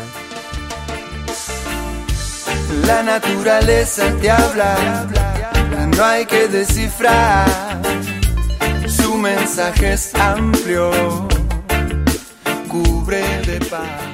Como ya lo escuchamos, hoy conoceremos los detalles del tipo de vegetación que será protegida en la Reserva Ecológica de la Enés León, además de cómo quedará distribuida y los programas para su conservación, ya que de las 35 hectáreas destinadas a este proyecto, dos serán intervenidas para implementar proyectos de educación ambiental, contemplando así áreas de esparcimiento, un jardín botánico y otro de polinizadores, así como un corredor donde las personas podrán caminar o andar en bicicleta. Para conocer más al respecto, conversamos con la doctora Elaine Hernández Morales, encargada del proyecto, quien nos habló acerca de dicha distribución. De las 35 hectáreas que conforman esta reserva, se utilizarán o se intervendrán dos hectáreas. Dos hectáreas en donde habrá un pasillo de plantas jerófilas, pueden ser nopales, agaves, en un espacio en donde habrá máximo 30 cajones de estacionamiento y más o menos una hectárea completa para un corredor. Este corredor se pretende que sea un espacio para caminar o andar en bicicleta. Sin embargo, como está ahorita el terreno, podemos mantener un espacio sin que crezca la vegetación y es el único mantenimiento que se le va a dar en esta primera fase a la reserva. Construirá el espacio para el estacionamiento en donde estará inserto el pasillo de plantas xerófilas y el, el corredor para bicicletas y peatones solo se mantendrá sin, sin vegetación. Queremos que este espacio sea autosustentable y sostenible. Lo demás, las 33 hectáreas que quedan, no se intervendrán de ninguna manera. cómo se protegerá y dará mantenimiento a la reserva ecológica, la doctora Elaine Hernández nos explica. El terreno de la reserva no está cercado. Eh, no es un objetivo a corto plazo cercar este terreno debido a um, problemas logísticos y económicos. Hemos tenido conversaciones con el gobierno municipal para establecer maneras de colaboración. Hasta ahorita no hemos establecido ningún objetivo ni ningún tipo de colaboración, pero sí estamos en contacto con el gobierno municipal. Por ahora, la manera en la que queremos proteger a este terreno es con mucha difusión y educación ambiental. Como decía anteriormente, el terreno parece que está baldío y eso ayuda mucho para que no las personas no entren entonces la vegetación se va haciendo cada vez más densa y cada vez más difícil de acceder a pie. Eso es una barrera natural para que las personas no entren. La protección de ese terreno se hace desde tres aristas. Una es sensibilización y educación ambiental. La segunda es comunicación con las personas que viven a los alrededores y que son dueñas de los terrenos que están alrededor de la universidad. Y la tercera es protección natural contra eh, los incendios. Los académicos universitarios buscan incidir en la comunidad realizando actividades, por ejemplo con alumnos de un centro educativo de educación básica cercano a lo que será la reserva ecológica. Actualmente y durante todo el año 2023 se continuará con el trabajo de investigación y caracterización del espacio, como estudios y recolección de datos para establecer el tipo de aves y estudiar otras especies como pequeños roedores para su protección, por lo cual aún no se tiene la fecha específica de una posible inauguración. Escuchemos a la doctora en ciencias biomédicas, Elaine Hernández Morales. No tenemos una fecha para iniciar formalmente, esto es una reserva. En términos de difusión de lo que se está haciendo, ya lo llamamos una reserva para fortalecer este contenido de educación ambiental. Y no, no, tendrían una fecha específica, no tampoco se prevé hacer una inauguración, aunque el espacio que se va a intervenir en cuanto al pasillo de plantas xerófilas, estacionamiento y, y andador para peatones y bicicletas está sujeto a la disponibilidad de tiempo y recursos de la Dirección General de Obras, porque una vez que, que se otorga ese financiamiento, pues se interviene el lugar y una vez que eso culmine podríamos estar hablando tal vez de una inauguración un tanto formal. En este espacio de Sustenta seguiremos el trabajo de los académicos e investigadores universitarios de la Escuela Nacional de Estudios Superiores Unidad León y la Facultad de Estudios Superiores Iztacala y con mucho gusto les compartiremos los avances de este nuevo espacio sustentable, la Reserva Ecológica de la Inés León. Si tienes alguna duda o comentario, puedes compartirlo a través de las redes sociales de Prisma RU o directamente en mi cuenta de Twitter, arroba Daniel Medios TV. Para Radio UNAM, Daniel Olivares Aranda. La naturaleza te habla, no hay que descifrar, su mensaje es amplio Bien, nos vamos ahora a la información internacional a través de Radio Francia. Relatamos al mundo. Relatamos al mundo.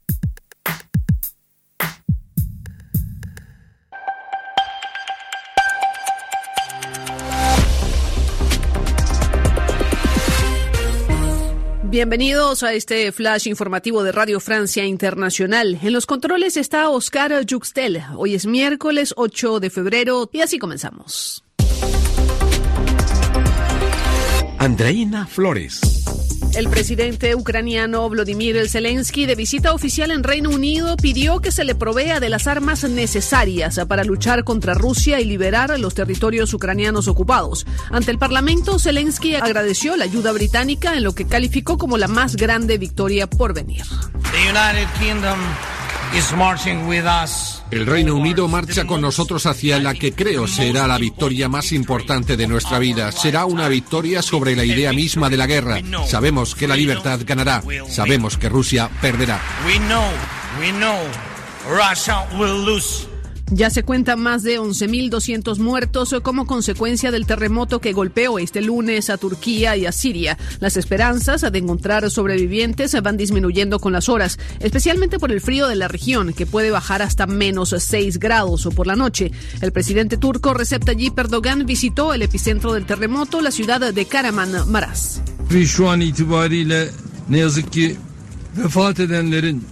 Erdogan confirmó la cifra de 8.574 muertos solo en Turquía y 50.000 heridos y anunció una ayuda de 500 euros para cada familia afectada. La canciller francesa Catherine Colonna se reúne esta tarde con el presidente brasileño Luis Ignacio Lula da Silva en una jornada de encuentros en Brasilia y la idea es reforzar las relaciones de confianza entre ambos países tras varias crisis que se suscitaron bajo el mandato del exmandatario Jair Bolsonaro. En Chile, los incendios forestales se cumplen ya cinco días, eh, golpeando el centro sur del país y sumando ya al menos 24 muertos, más de 1.500 viviendas afectadas y 270.000 hectáreas quemadas. Se teme que se generen nuevas llamas en O'Higgins y la región metropolitana de Santiago, ya que se espera un nuevo récord de temperaturas para este miércoles. Francia plantea gastar millones de euros en convertir el vino en alcohol industrial para productos farmacéuticos y cosméticos con el fin de drenar un enorme excedente. El Ministerio de Agricultura anunció el lunes que destinará hasta 160 millones de euros a la destilación de la bebida alcohólica para obtener alcohol industrial. Y LeBron James, la superestrella del básquetbol insignia de Los Ángeles Lakers, se convirtió este martes en el máximo anotador de la historia de la NBA, destronando a Karim Abdul-Jabbar, que había ostentado el título durante 39 años. Así termina este flash de RFI. Queremos escuchar tu voz. Síguenos en nuestras redes sociales. En Facebook como Prisma RU y en Twitter como arroba PrismaRU. Bien, continuamos y ya está en la línea el doctor Benjamín Martínez, quien es investigador del Grupo de Cambio Climático y Radiación Solar, porque pues vamos a hablar de un tema que también nos han comentado en algún momento aquí a través de nuestras redes sociales, qué pasa en estos meses de diciembre, enero, febrero, qué pasa con el polen, por ejemplo, y cómo afecta a un porcentaje de personas que habitan en esta ciudad, por ejemplo, y que es una época importante en cuanto a lo que pasa con la vegetación. Y bueno, pues doctor, bienvenido. Muchas gracias por estar aquí. Buenas tardes. Buenas tardes, muchas gracias por la invitación y un saludo a todo su auditorio. Gracias, doctor. Pues bueno, ya hablaba yo de estos meses, diciembre, enero, febrero, la vegetación presente en la Ciudad de México, sus alrededores, en particular especies de árboles como fresnos, encinos, pinos, pues despiden grandes cantidades de polen. Es más, podemos incluso a veces ver cómo, cómo cae este polen y, bueno, pues suman, se suman a la contaminación que ya tenemos, a la contaminación atmosférica, para eh, pues generar reacciones de alergia y otras molestias respiratorias. Cuéntenos por, en, en estos meses qué es lo que pasa con las personas? ¿Qué nos dice este monitoreo que ustedes hacen? Bueno, mire usted, yo estoy encargado no tanto del monitoreo, sino de hacer análisis de las condiciones atmosféricas que de alguna manera explican eh, cómo esos pólenes se van dispersando en la atmósfera sobre la Ciudad de México. Eh, entonces es sobre lo que les podría hablar y un poquito de lo que me, digamos, eh, empapado al colaborar con mis colegas biólogos, que son, digamos, y los médicos que se encargan de esta parte de alergias y todas las cuestiones clínicas. Yo lo que le puedo decir es que eh, el polen sigue un ciclo anual, es decir, hay ciertos meses del año donde no hay y hay otros meses donde, donde hay más.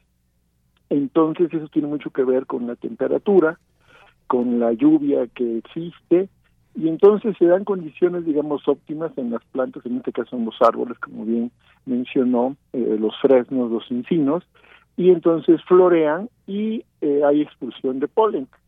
Es un proceso totalmente natural eh, que es parte del ciclo reproductivo de, de estos árboles, ¿no?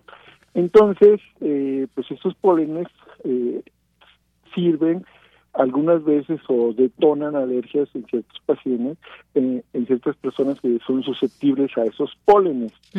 Entonces, lo que, como le comenté al principio, como la temperatura es muy importante, entonces nosotros lo que hemos visto es que en el año 2010 hubo una cantidad increíble de polen. ¿Y por qué digo el año 2010? Porque nada más tenemos datos del 2008 hasta el 2022 y lo que va ahorita, digamos, de 2023. Entonces, de todos esos años, llama la atención el 2010 porque hay mucho polen. Y algo que a mí me llamó también la atención fue que en el polen de encino, que básicamente analicé dos estaciones, una en Coajimalpa y otra en Coyoacán, el polen de encino se veía o se ve que va incrementándose con el tiempo y el y el polen de encino en Coyoacán va disminuyendo con el tiempo. Entonces tenemos ahí dos comportamientos totalmente diferentes, Coajimalpa al alza y Coyoacán a la baja. Entonces aquí la pregunta es, bueno, realmente, ¿qué está pasando? Porque con estas cuestiones del calentamiento del planeta, se supone que una idea más o menos aceptada es que debido a ese calentamiento, esa fase de floración de estos árboles se tendría que presentar un poco antes. Es más caliente, entonces comienzan a florear más temprano los árboles e incluso se podría alargar un poco esa, esa estación. Lo que no está claro es y eso implica más pólenes en global, en ese año particular en la atmósfera, no año con año, y algunos autores dicen que sí, que se espera que se incremente la carga de polen en la atmósfera conforme pase el tiempo, ¿no? En el último reporte de evaluación de, de este panel intergubernamental de expertos en cambio climático, los, los, las personas que hacen todo de impactos y esas cuestiones. Ahora bien, eh, no son muchos años desde 2008 al 2022 pero sin embargo, si nosotros analizamos datos satelitales que cubren perfectamente ese periodo de cobertura vegetal, lo que nos dimos cuenta es que en los bosques de la periferia de la Ciudad de México, en particular los que están hacia el occidente y hacia el noroeste de la ciudad, y también al sur, en los límites entre eh, Ciudad de México y el estado de Morelos, ese índice de cobertura vegetal muestra tendencias al alza. Y en cambio ese índice de cobertura vegetal en la zona urbana, digamos, de la ciudad, muestra tendencias a la baja. O sea que ahí se ve una relación de que a mayor vegetación que se está presentando en la periferia, pues tenemos más polen en la periferia que se puede transportar hacia el centro por las corrientes de aire y todo esto, los vientos, pero en la ciudad el polen, al, al menos el de Fresno y el de Kerkus, o sea, el, de eh, Kerkus y, y, Fresno está disminuyendo. Entonces, pues eso a nosotros nos nos nos dice, bueno, tenemos que ver realmente, eh, estudiar un poquito más esto, ponernos en contacto con, con los médicos, con los eh, eh, alergólogos que hacen estas cosas, porque lo que queremos lograr es poder tener un pronóstico a inicios de año de cómo estaría ese año en particular con la distribución del polen, lo que es muy importante para la gente afectada porque pues no es lo mismo irme a caminar en una temporada que yo sé que va a haber menos polen o irme a caminar al bosque cuando sé que pues eh, me va a ir como en feria, ¿no? Por, por tanto polen que pudiera haber. Y a veces, eh, a veces imperceptible este polen. En ocasiones sí, hasta decía yo lo podemos ver, pero en otras ocasiones es pues un polvito tan fino que justamente pasa hacia nuestro sistema respiratorio y provoca estas alergias que cómo, cómo se presentan muchas veces con estornudos muy continuos, ¿no, doctor? Exactamente, y algo que, que, sí recomiendan eh, los médicos que están en, contacto con nosotros es que las personas cuando tienen los síntomas, hay muchos estornudos, etcétera, eh, que realmente acudan para que les hagan pruebas ya específicas, porque toda esta información que se está generando en la universidad, eh, en, esta red de, de, monitoreo ambiental, la REMA, ya hay pruebas específicas sobre ciertos tipos Mm. de, de polen, cosa que antes, hace un par de décadas, no se contaba con esa información, ¿no? Y se podían utilizar vacunas y cosas que realmente pues no no ayudaban para nada, ¿no?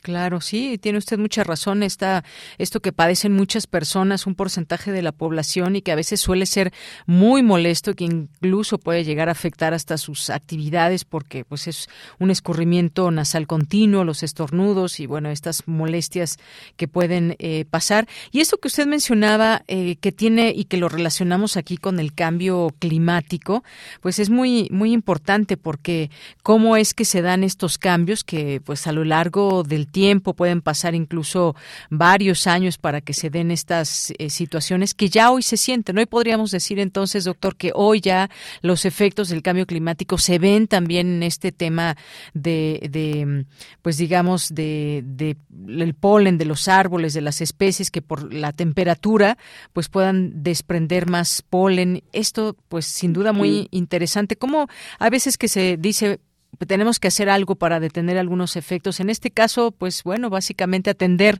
lo que tiene que ver con el cambio climático.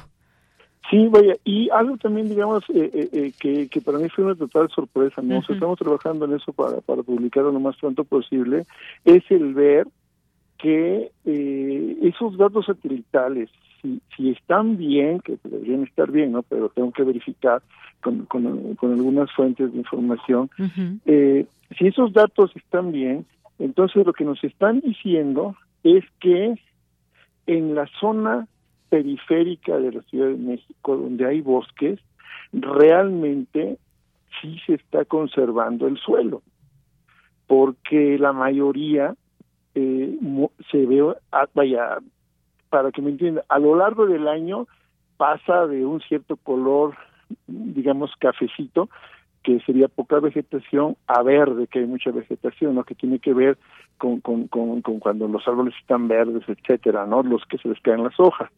Y entonces, si usted analiza eso, en, eh, los datos tienen una resolución especial de 250 metros por 250 metros, no es la ideal, pero sí es la que cubre desde el año 2002 hasta la fecha. Entonces, analizando eso, pues se ve claramente que esas zonas, eh, ese verdor se ha ido incrementando poco a poco con el tiempo. Para que, para que se dé una idea, uno quiere decir que es muy verde, cero quiere decir que no, y el valor ha pasado como de punto 48 a punto 60 más o menos, ¿no?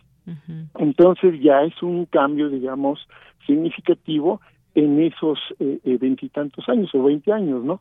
Entonces aquí el punto es que eso podría corroborar que esa parte de los bosques se ha mantenido, lo cual son buenas noticias, ¿no? Y en este caso, digamos, la mala noticia es que esos árboles, por ahí hay bosques de encinos, y esos encinos son, digamos, eh, su polen puede ser eh, perjudicial para cierta parte de la población y se pueden dar más casos, digamos, de de asma o de estas alergias, etcétera, ¿no?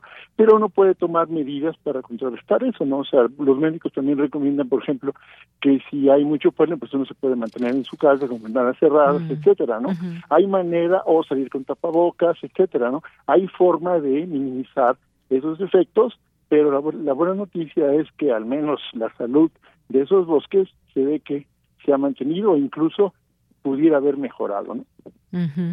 Bueno, pues ahí está un tema muy importante también, porque si vamos ahí a los números, hay 50, más o menos unos 50 tipos de pólenes, que como usted bien mencionaba, ahí es otra área, la, la REMA, la Red Mexicana de Aerobiología, eh, que pues también se encarga de todo este monitoreo, y se habla de un 15 y el 25% de la población de la Ciudad de México que puede ser sensible ante este padecimiento y ante estos pólenes, y también se hablaba incluso de zonas, la alcaldía Coajimalpa, eh, desde la parte alta hasta las más bajas y luego se revierte en alguna parte del día también este, este cambio, digamos. Así que hay muchas cosas que decir de todo esto que de pronto desconocemos, solamente a veces tenemos estos síntomas, pero interesante conocer de dónde viene todo, todo este tema y cómo se va canalizando, doctor.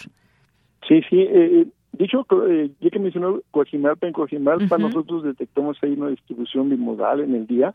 Eh, digamos como a las 12 del día hay un hay un pico de, de polen de Quercus, el cual disminuye un poco después del mediodía, pero después comienza a crecer y alcanza el máximo del día, lo alcanza entre las 8 o 9 de la noche, ¿no? luego decrece, ¿no?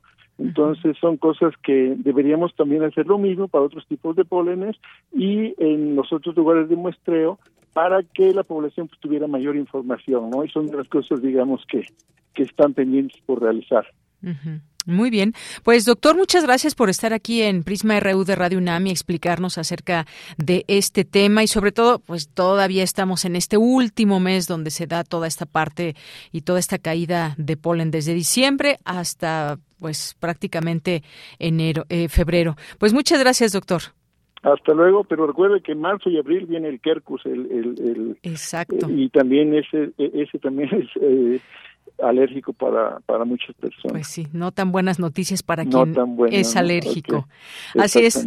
Doctor, pues muchas gracias y muy buenas tardes. Hasta luego. Gracias. Hasta luego. Doctor Benjamín Martínez, investigador del Grupo de Cambio Climático y Radiación Solar y este tema del polen de vegetación en Ciudad de México que eh, genera estas reacciones alérgicas en temporada invernal, pero viene también otra, pues otra de estas variantes para marzo, para abril y bueno, ya seguiremos platicando de ello. Continuamos. Prisma RU. Relatamos al mundo. Y es momento de ciencia, ciencia real con Dulce García.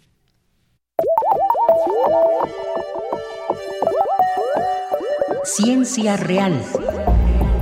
Más allá de las verdades están las realidades. Un mundo numérico. Capítulo 1. La proporción de la charla.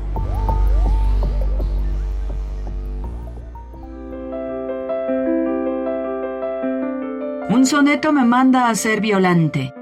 En mi vida me he visto en tal aprieto. Catorce versos dicen que es soneto.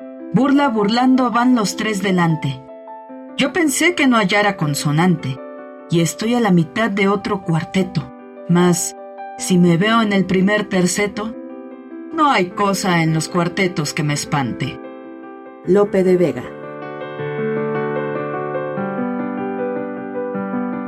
Saludo con mucho gusto al auditorio de Prisma RU. Hoy vamos a tener una charla muy especial y muy bonita porque va sobre un tema al que les cuento que le estuve rehuyendo un buen rato pero que en realidad terminó siendo muy disfrutable. Me refiero a las matemáticas. Esta temporada de Ciencia Real va a estar dedicada a las matemáticas así que no se la pueden perder y digo que yo huía de este tema porque yo fui una de esas niñas a las que les metieron el miedo a las matemáticas pero verdaderamente es algo de lo que no podemos huir y que en realidad ni debemos huir porque las matemáticas nos ayudan a conocer y a disfrutar más de esta vida y de este mundo. Así que, ¿qué tan difícil es hablar de matemáticas? Nos lo platica la doctora Gabriela Frías, académica de la Coordinación de Humanidades de la UNAM. La comunicación de las matemáticas es una labor profesional e interdisciplinaria cuyo objetivo es impulsar acciones comunicativas horizontales y multidimensionales sobre temas relacionados con las matemáticas entre los miembros de comunidades de matemáticas y matemáticos y distintos grupos culturales para llegar a un entendimiento y generar una transformación en los marcos conceptuales de los participantes a través del entendimiento mutuo y de una apropiación de los conocimientos matemáticos entre aquellos que no son expertos en el área. Esto básicamente lo que quiere decir es que pues hay un grupo de matemáticos o un matemático o matemática y entonces eh, la idea es hacer diálogos con gente de otros grupos culturales que no estén dentro de este tema y entonces que haya una apropiación de parte de todos los participantes. Una apropiación de las matemáticas, pero también hay veces que si uno hace esto, por ejemplo, en una comunidad rural, pues uno se apropia la cultura de la comunidad, ¿no? La idea es, tratar de hacer diálogos más horizontales. Y bueno, otra cosa interesante es que la comunicación escrita de las matemáticas usa más recursos de la literatura que de las matemáticas. Y para crear textos de comunicación de las matemáticas hay que entender las matemáticas y dominar los recursos literarios. Bueno, entonces básicamente tenemos que hacer intersecciones entre, por ejemplo, gente como Borges y Virginia Woolf y este, el trabajo de gente como Emi Netter, Ramanujan, Marian Mirzahani, Gilbert, etcétera, ¿no? O sea, lo que queremos es unir estas dos disciplinas para crear un discurso que tenga elementos de ambas. Y bueno, Gabriela Frías comenta cómo la literatura nos puede ayudar a establecer una charla con las matemáticas. ¿De qué forma? Vamos a escucharla. Para los formalistas rusos, lo literario consiste en una forma de escribir de acuerdo a la cual se violenta organizadamente el lenguaje ordinario. La literatura transforma e intensifica el lenguaje ordinario, se aleja sistemáticamente de la forma en la que se habla en la vida diaria. Básicamente, lo que me interesa es la idea de violentar organizadamente el lenguaje ordinario. O sea, nos estamos separando del lenguaje que usamos todos los días para hablar, para comunicarnos de manera informal, coloquial, etcétera. Y entonces tratamos tratamos de darle una forma al lenguaje. El lenguaje puede eh, resultar a veces más elaborado, más poético. Entonces, para hablar de matemáticas a través de la literatura o hacer comunicación o ficción eh, a través de la literatura, pues tenemos que alejarnos del lenguaje común, sí, pero tenemos problemas fuertes, porque lo que queremos es hacer textos que sean interesantes, que estén bien escritos, y entonces, eh, las matemáticas y los matemáticos sentimos cuando estamos haciendo este, matemáticas, cuando estamos leyendo sobre matemáticas, cuando estamos resolviendo un problema. La gente que ha resuelto, que está trabajando con problemas súper difíciles, pues es como obsesión, como emoción, un montón de cosas, ¿no? Esas cosas sería interesante transmitirlas a la gente que generalmente está alejada de estas sensaciones cuando piensa en matemáticas, ¿no? Además queremos desarrollar el pensamiento crítico, entre muchas otras cosas más. Gabriela, ¿cómo podemos hacerle para volcar nuestros sentimientos hacia las matemáticas? Es decir, ¿cómo podemos enamorarnos de ellas? A mí me parece que, esta idea de lo sublime explica muy bien lo que a mí me producen las matemáticas y bueno, desde luego también otras áreas de la ciencia, pero en particular las matemáticas. Entonces Burke hace esta diferencia entre lo sublime y lo hermoso. Lo hermoso, por ejemplo, podría ser una flor muy linda, pero lo sublime es algo que te quita el aliento. Su ejemplo particular es El paraíso perdido de John Milton, que es esta obra maestra que Milton escribió cuando ya era ciego y que está llena de imágenes de obscuridad. Entonces, eh, es muy interesante ver, por ejemplo, lava oscura que brilla negro, cosas así. Y en esa obra maestra, en esa épica, hay un personaje que es gigantesco, que es Satán, que es tan grande como el sol, ¿no? Y eso para Burke es un ejemplo de lo sublime. Para mí, un ejemplo de lo sublime podría ser pensar en los conjuntos transfinitos, no sé, pero yo creo que cada quien tiene su idea, ¿no? Entonces, siempre hay que considerar los intereses, el contexto y el conocimiento previo de los grupos culturales con los que interactúa, a los que se dirige, ¿no? Entonces, la idea es hacer una recreación del conocimiento matemático. ¿Qué quiere decir recreación del conocimiento matemático? Pues quiere decir reproducir el conocimiento, pero en otras palabras, básicamente es una traducción, pero no es exactamente una traducción, digamos, una traducción literal. Más bien es una traducción estilo las grandes traducciones que se han hecho de Shakespeare o de Chaucer, donde uno no solamente traduce el texto, sino traduce también toda la cultura. Una recreación de las matemáticas y de la ciencia en general, pues se trata de, para empezar, dejar el, lenguaje matemático atrás y eh, traducirlo al lenguaje común, pero además, pues solamente queremos eh, traducir la parte más importante y esa parte es bastante difícil. Y bueno, pues aquí una breve introducción de lo interesante que puede ser hablar de matemáticas. La siguiente semana seguiremos con este bonito tema porque las matemáticas nos quieren a todas y a todos. Ahí les vamos a platicar por qué, no se lo pierdan. Por lo pronto yo me despido, agradezco mucho su atención y los dejo con una frasecita y con nuestra conductora de Yanira Morán. Que tenga muy buena tarde. Las matemáticas son el lenguaje que usó Dios para escribir el mundo. Galileo Galilei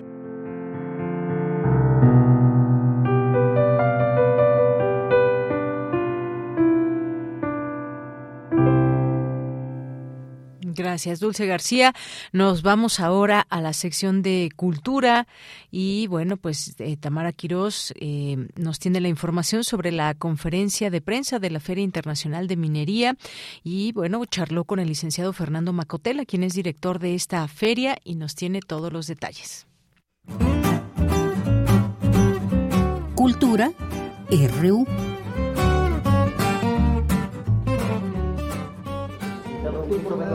Gracias, disculpas. Amigos de Prisma RU, nos encontramos en el Palacio de Minería con el licenciado Fernando Macotela en esta conferencia de prensa donde se acaba de dar a conocer las actividades que se van a realizar en esta 44 Feria Internacional del Libro de Minería, ya un clásico, un referente de la Ciudad de México, un encuentro literario. Licenciado, eh, se van a realizar varias actividades que nos puede compartir acerca pues de este encuentro, ¿no? Regresamos a la presencialidad, ya hemos estado retomando las actividades, la UNAM tiene varias dependencias que van a participar y también otras instituciones. Bueno, de la UNAM hay ni más ni menos que 50 dependencias que van a participar. A mí eso me llena de, de, gusto, ¿no? Eh, la feria con el tiempo, en los últimos 23, 25 años, eh, pasó de ser una feria de literatura, nada más, a una feria del libro.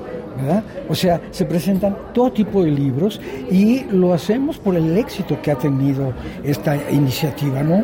Se presentan muchísimos libros de biología, de matemáticas, vamos de todas las ciencias y no se descuida, evidentemente, la literatura, porque eso es lo que nos une a todo, lo que nos atrae, son eh, los autores más leídos por, por, por la gente. Digo, yo no me atrevería a, leer el catálogo de El Del Instituto de Biología, porque seguramente no llegaría a la segunda o tercera página, no entendería yo nada. Pero pues la, literatura nos eh, une a todos, ¿no? Yo en eh, Reuniversidad, en donde tenemos un programa hace mucho tiempo, me siento como en mi casa, pero de hecho, pues me siento como en mi casa en la universidad. Ha sido, fueron muchos años los que estudié en la universidad, muchos los que he trabajado en la universidad y recuerden que esta feria es la más antigua del país y la que sirvió como modelo para una, gran, una gran cantidad de ferias que se llevan a cabo en todos los rincones del país, ¿verdad? Eh, entonces es una buena iniciativa de nuestra universidad. Eh, hay que venir ya que nosotros disponemos de eh, excepcionales conferenciantes para los ciclos de ciencia, de medicina, etcétera, y de literatura, evidentemente. Incluso cine, licenciado. Así es. Eh, no, no, no, no, no no proyectamos tanto cine por la duración. las películas normales pues duran una hora y media, etcétera. Aquí las actividades en general son de una hora. Este, y eh, a veces la gente, como sabe que hay muchas actividades afuera, se desespera y sale antes de que acabe la película. Pero ahora ya, este, ya tenemos mañas, pasamos cortometrajes. Entonces pueden entrar, ver los cortos que durante mucho tiempo nos ha facilitado tanto la Filmoteca de la UNAM como el Instituto de Cinematografía y hasta eh, proyecciones tenemos también. Por supuesto, ¿cómo ha sido ahora eh, la mancuerna con el Estado invitado Guanajuato, que también es un ambiente cervantino siempre y que además Guanajuato siempre tiene cultura para ofrecernos, eh, también la, la rama turística está muy presente en nuestro país. ¿Cómo ha sido esta mancuerna con el Estado invitado? Yo tengo una relación muy especial con Guanajuato. Yo dirigí el segundo y tercero festivales cervantinos. Y desde entonces, pues, este, formo parte también, honorariamente, o no sé cómo, de Guanajuato. Conozco muy bien el Estado, conozco a mucha gente de allá y me ha dado mucho gusto eh, que eh, esta vez, bueno, pues el turno ya les llegaba a ellos de nuevo y eh, ha sido impresionante ver la rapidez con la que han organizado una participación tan complicada, porque traen 66 actividades con libros de veras excepcionales, algunos libros de arte son de no creerse, ¿no? Eh, y eh, van a traer eh, música, van a traer actores para leer cosas, para leer poesía y demás. Ha sido muy, muy placentero. Este, son personas terriblemente cooperativas, atentas. yo estoy muy contento con ellos aquí. Lo único que quiero es que ellos también estén contentos. Una, una esperanza tengo, y es que hasta ahora, de todos los estados que hemos invitado a la, a la Feria de Minería, todos, todos los estados que han venido han tenido ventas extraordinarias, así nos lo han dicho ellos, ¿no? Porque nosotros no sabemos lo que ellos venden, pero nos han dicho, nos fue de maravilla. Esto en parte se debe a que nuestro producto cultural, el producto cultural mexicano, tiene mala distribución. Lástima, eso es un defecto. Los libros, las películas, los discos no tienen una muy buena distribución, pero a eso contribuyen las ferias de libro precisamente, los festivales de cine eh, y, demás. Entonces, eh, el Estado invitado normalmente vende muy bien porque son libros que no se consiguen en otro momento. Excelente. Para el auditorio de Radio UNAM, algo que quiera decirles específicamente, además que ya nos menciona que por supuesto esta feria tiene su espacio en el 860 de amplitud modulada todos los lunes y también pues cuando tenemos nuestras transmisiones totalmente en vivo, siempre tiene la, amabilidad de acompañarnos y de ampliar este panorama. A la gente de Radio UNAM, algo que quiera mencionarles, licenciado Fernando Macotela. Que sigan trabajando también como hasta ahora. Un eh, saludo de lo más afectuoso a mi querido Benito Taibo y a todos los que están ahí. Tengo muchos años de hacer programas, de participar en actividades de Radio eh, UNAM y eh, como les decía yo hace un momento ahí, me siento verdaderamente en casa. Y bueno, oiga nuestro programa cada lunes, la Feria de los Libros. Muy bien, licenciado Fernando Macotela, muchísimas gracias por este, estos minutos para nuestro auditorio. Tenemos una cita en la 44 eh, Minería a partir del 23 de febrero. Hasta el 6 de marzo muy bien, muchísimas gracias. Al contrario, hasta, licenciado. Gracias, licenciado. Bien, pues ahí por supuesto siempre Radio UNAM presente y a lo largo eh, también de esta Feria Internacional del Libro de Minería que tiene mucho éxito, que muchas personas gustan de visitar, de estar entre sus pasillos, pero sobre todo también atender todas estas conferencias y eventos que hay eh, en este marco de la FIL Minería 2023 presencial. Así que no se olviden de visitarla y ya vayan agendando estas fechas a partir del próximo 23 de febrero y hasta el 6 de marzo. Continuamos. Nacional RU. Entre los temas nacionales, confirma el canciller Marcelo Ebrard la visita del presidente de Cuba a Campeche el próximo sábado. El secretario de Relaciones Exteriores, Marcelo Ebrard, confirmó la visita del presidente cubano Miguel Díaz Canel el próximo sábado en Campeche para sostener un encuentro con el jefe del Ejecutivo mexicano, el presidente Andrés Manuel López Obrador.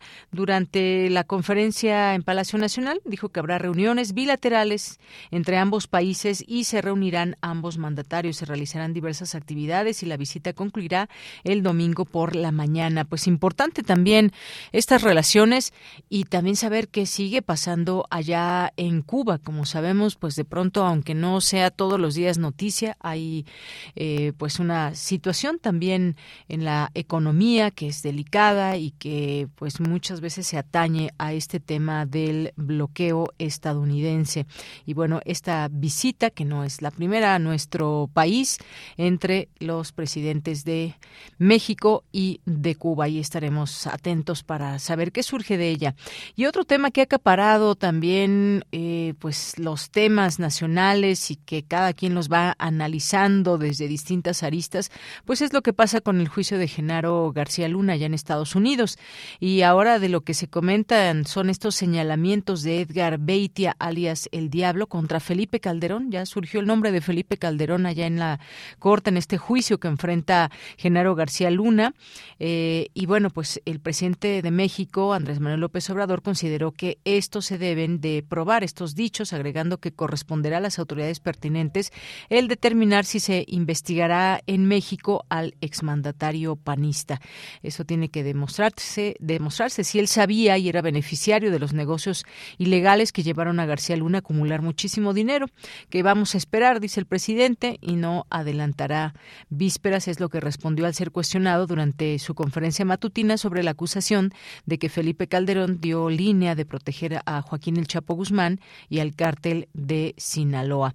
Hay que recordar que pues Calderón está allá en España y respondió también y dijo que pues nada tiene que ver, que eran absurdas estas estos señalamientos, pero el caso es que este eh, pues este personaje dio a conocer esa información de que sí sabía Felipe Calderón y como sabemos pues es un tema complicado porque las pruebas no las hay como tales son eh, pues relatos que se dan a conocer ahí y que ya los jueces tendrán en sus manos el poder analizar de una manera muy clara y muy contundente y a fondo lo que estos testigos están dando a conocer. Y bueno pues un giro que sorprendió eh, los fiscales anunciaron también al juez de la corte que podrían concluir con su presentación del caso el próximo lunes convocando a un último testigo importante y estar preparados para ofrecer sus argumentos finales eh, al jurado. César de Castro, uno de los abogados defensores, expresó su sorpresa al juez Kogan, comentando que las indicaciones de la Fiscalía eran de ocupar 24 días de juicio y apenas van con el de hoy 8 y que eso obligaba a la defensa a repensar de inmediato sus próximos pasos. Así que todo está pues en ver qué sucede, qué expectativas hay. Imagínense que lo declararan inocente, yo creo que habría muchas reacciones en todo esto, pero no se trata solamente de reacciones, sino hechos. Ahí están muchos hechos que son contundentes en cuanto a lo que pasó en esos tiempos. Ahora, directamente lo que se le atañe a un personaje como Genaro García Luna, pues ya es otra cosa y hasta dónde llegan pues todas estas posibilidades y llegan hasta el presidente Felipe Calderón y demás que pues ahí se ve un poco más difícil, sobre todo cuando estamos ante un tema de, de probar hechos que hubiesen eh, pasado en algún momento y cómo se dio protección al cártel y cómo se propiciaron, digamos, que, em, que esta, eh, pues, cantidades de droga llegaran a Estados Unidos desde México, desde la corrupción de este lado acá en México. Así que pues vamos a ver qué pasa derivado de este giro y pues eh, lo que dijo Beitia muy claro que bueno pues ahí dijeron en Nueva York en este en este tema, dentro de un relato de engaños, corrupción, tortura, secuestros, dice esta nota de la jornada, y asesinatos bajo sus órdenes. El ex jefe fiscal de Nayarit y ex encargado, ex encargado de seguridad pública de Tepic, Edgar Beitia, declaró que el entonces gobernador de ese estado, Ney González, le dijo que el expresidente Felipe Calderón y el exsecretario de Seguridad Pública, Genaro García Luna, le habían indicado en una reunión que la línea era que eh, era el Chapo Guzmán, es decir, que las instrucciones eran apoyar esa fracción del cártel de Sinaloa. Pues seguiremos en este caso, por supuesto, hablando de ello. Y nos vamos, gracias, gracias aquí en la producción a Denis Licea, a Arturo González en los controles técnicos, a eh, Montserrat Brito en las redes sociales, Enrique Pacheco en la continuidad, aquí en el micrófono le saluda de Yanira Morán. Le mandamos muchos saludos a Marco, a Marco Lubián. Y bueno, pues nos despedimos. Gracias y vamos a despedirnos con una, un poco de la canción de Spinetta que hoy lo recordamos porque murió un día como hoy, 8 de febrero de 2012. Hay quienes lo reconocen como el padre del rock argentino. Y esto que vamos a escuchar, ¿cómo se llama, Denis? ¿Cómo se llama esta canción que vamos a... ¿Baja? Bajan, bajan, se llama esta canción de Espineta. Y con esto nos despedimos. A nombre de todo el equipo, soy de Yanira Morán. Gracias, buenas tardes, buen provecho y hasta mañana. Bueno, ahorita, ahorita ya se nos atoró por ahí la canción, pero en un momento, de un momento a otro suena. Ya aquí nos indicará Denis. Por lo pronto, pues muchas gracias siempre por su atención, por estar aquí pendientes de esta transmisión de lunes a viernes de una a 3 de la tarde. Y pues nada, siempre los esperamos. Muchas gracias. Y bueno, pues no sé si, no sé si en algún momento llegue Spinetta a sonar aquí en a través de, a través de esta despedida aquí en el programa, porque bueno, ya saben, de pronto suceden estas cosas que nos impiden escuchar o que nos impiden hacer las cosas al momento. Así que bueno, pues pues por lo pronto quiero mandar muchos saludos a las personas que pues nos siguen escribiendo en nuestras redes sociales y que siempre también nos hacen aquí la tarde. Muchas gracias a todas ellas. Y ya está sonando Espineta y con esto nos despedimos.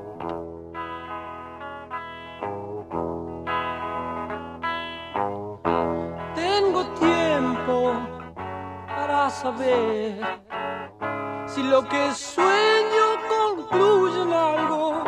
No te apures, ya más loco porque es entonces cuando las horas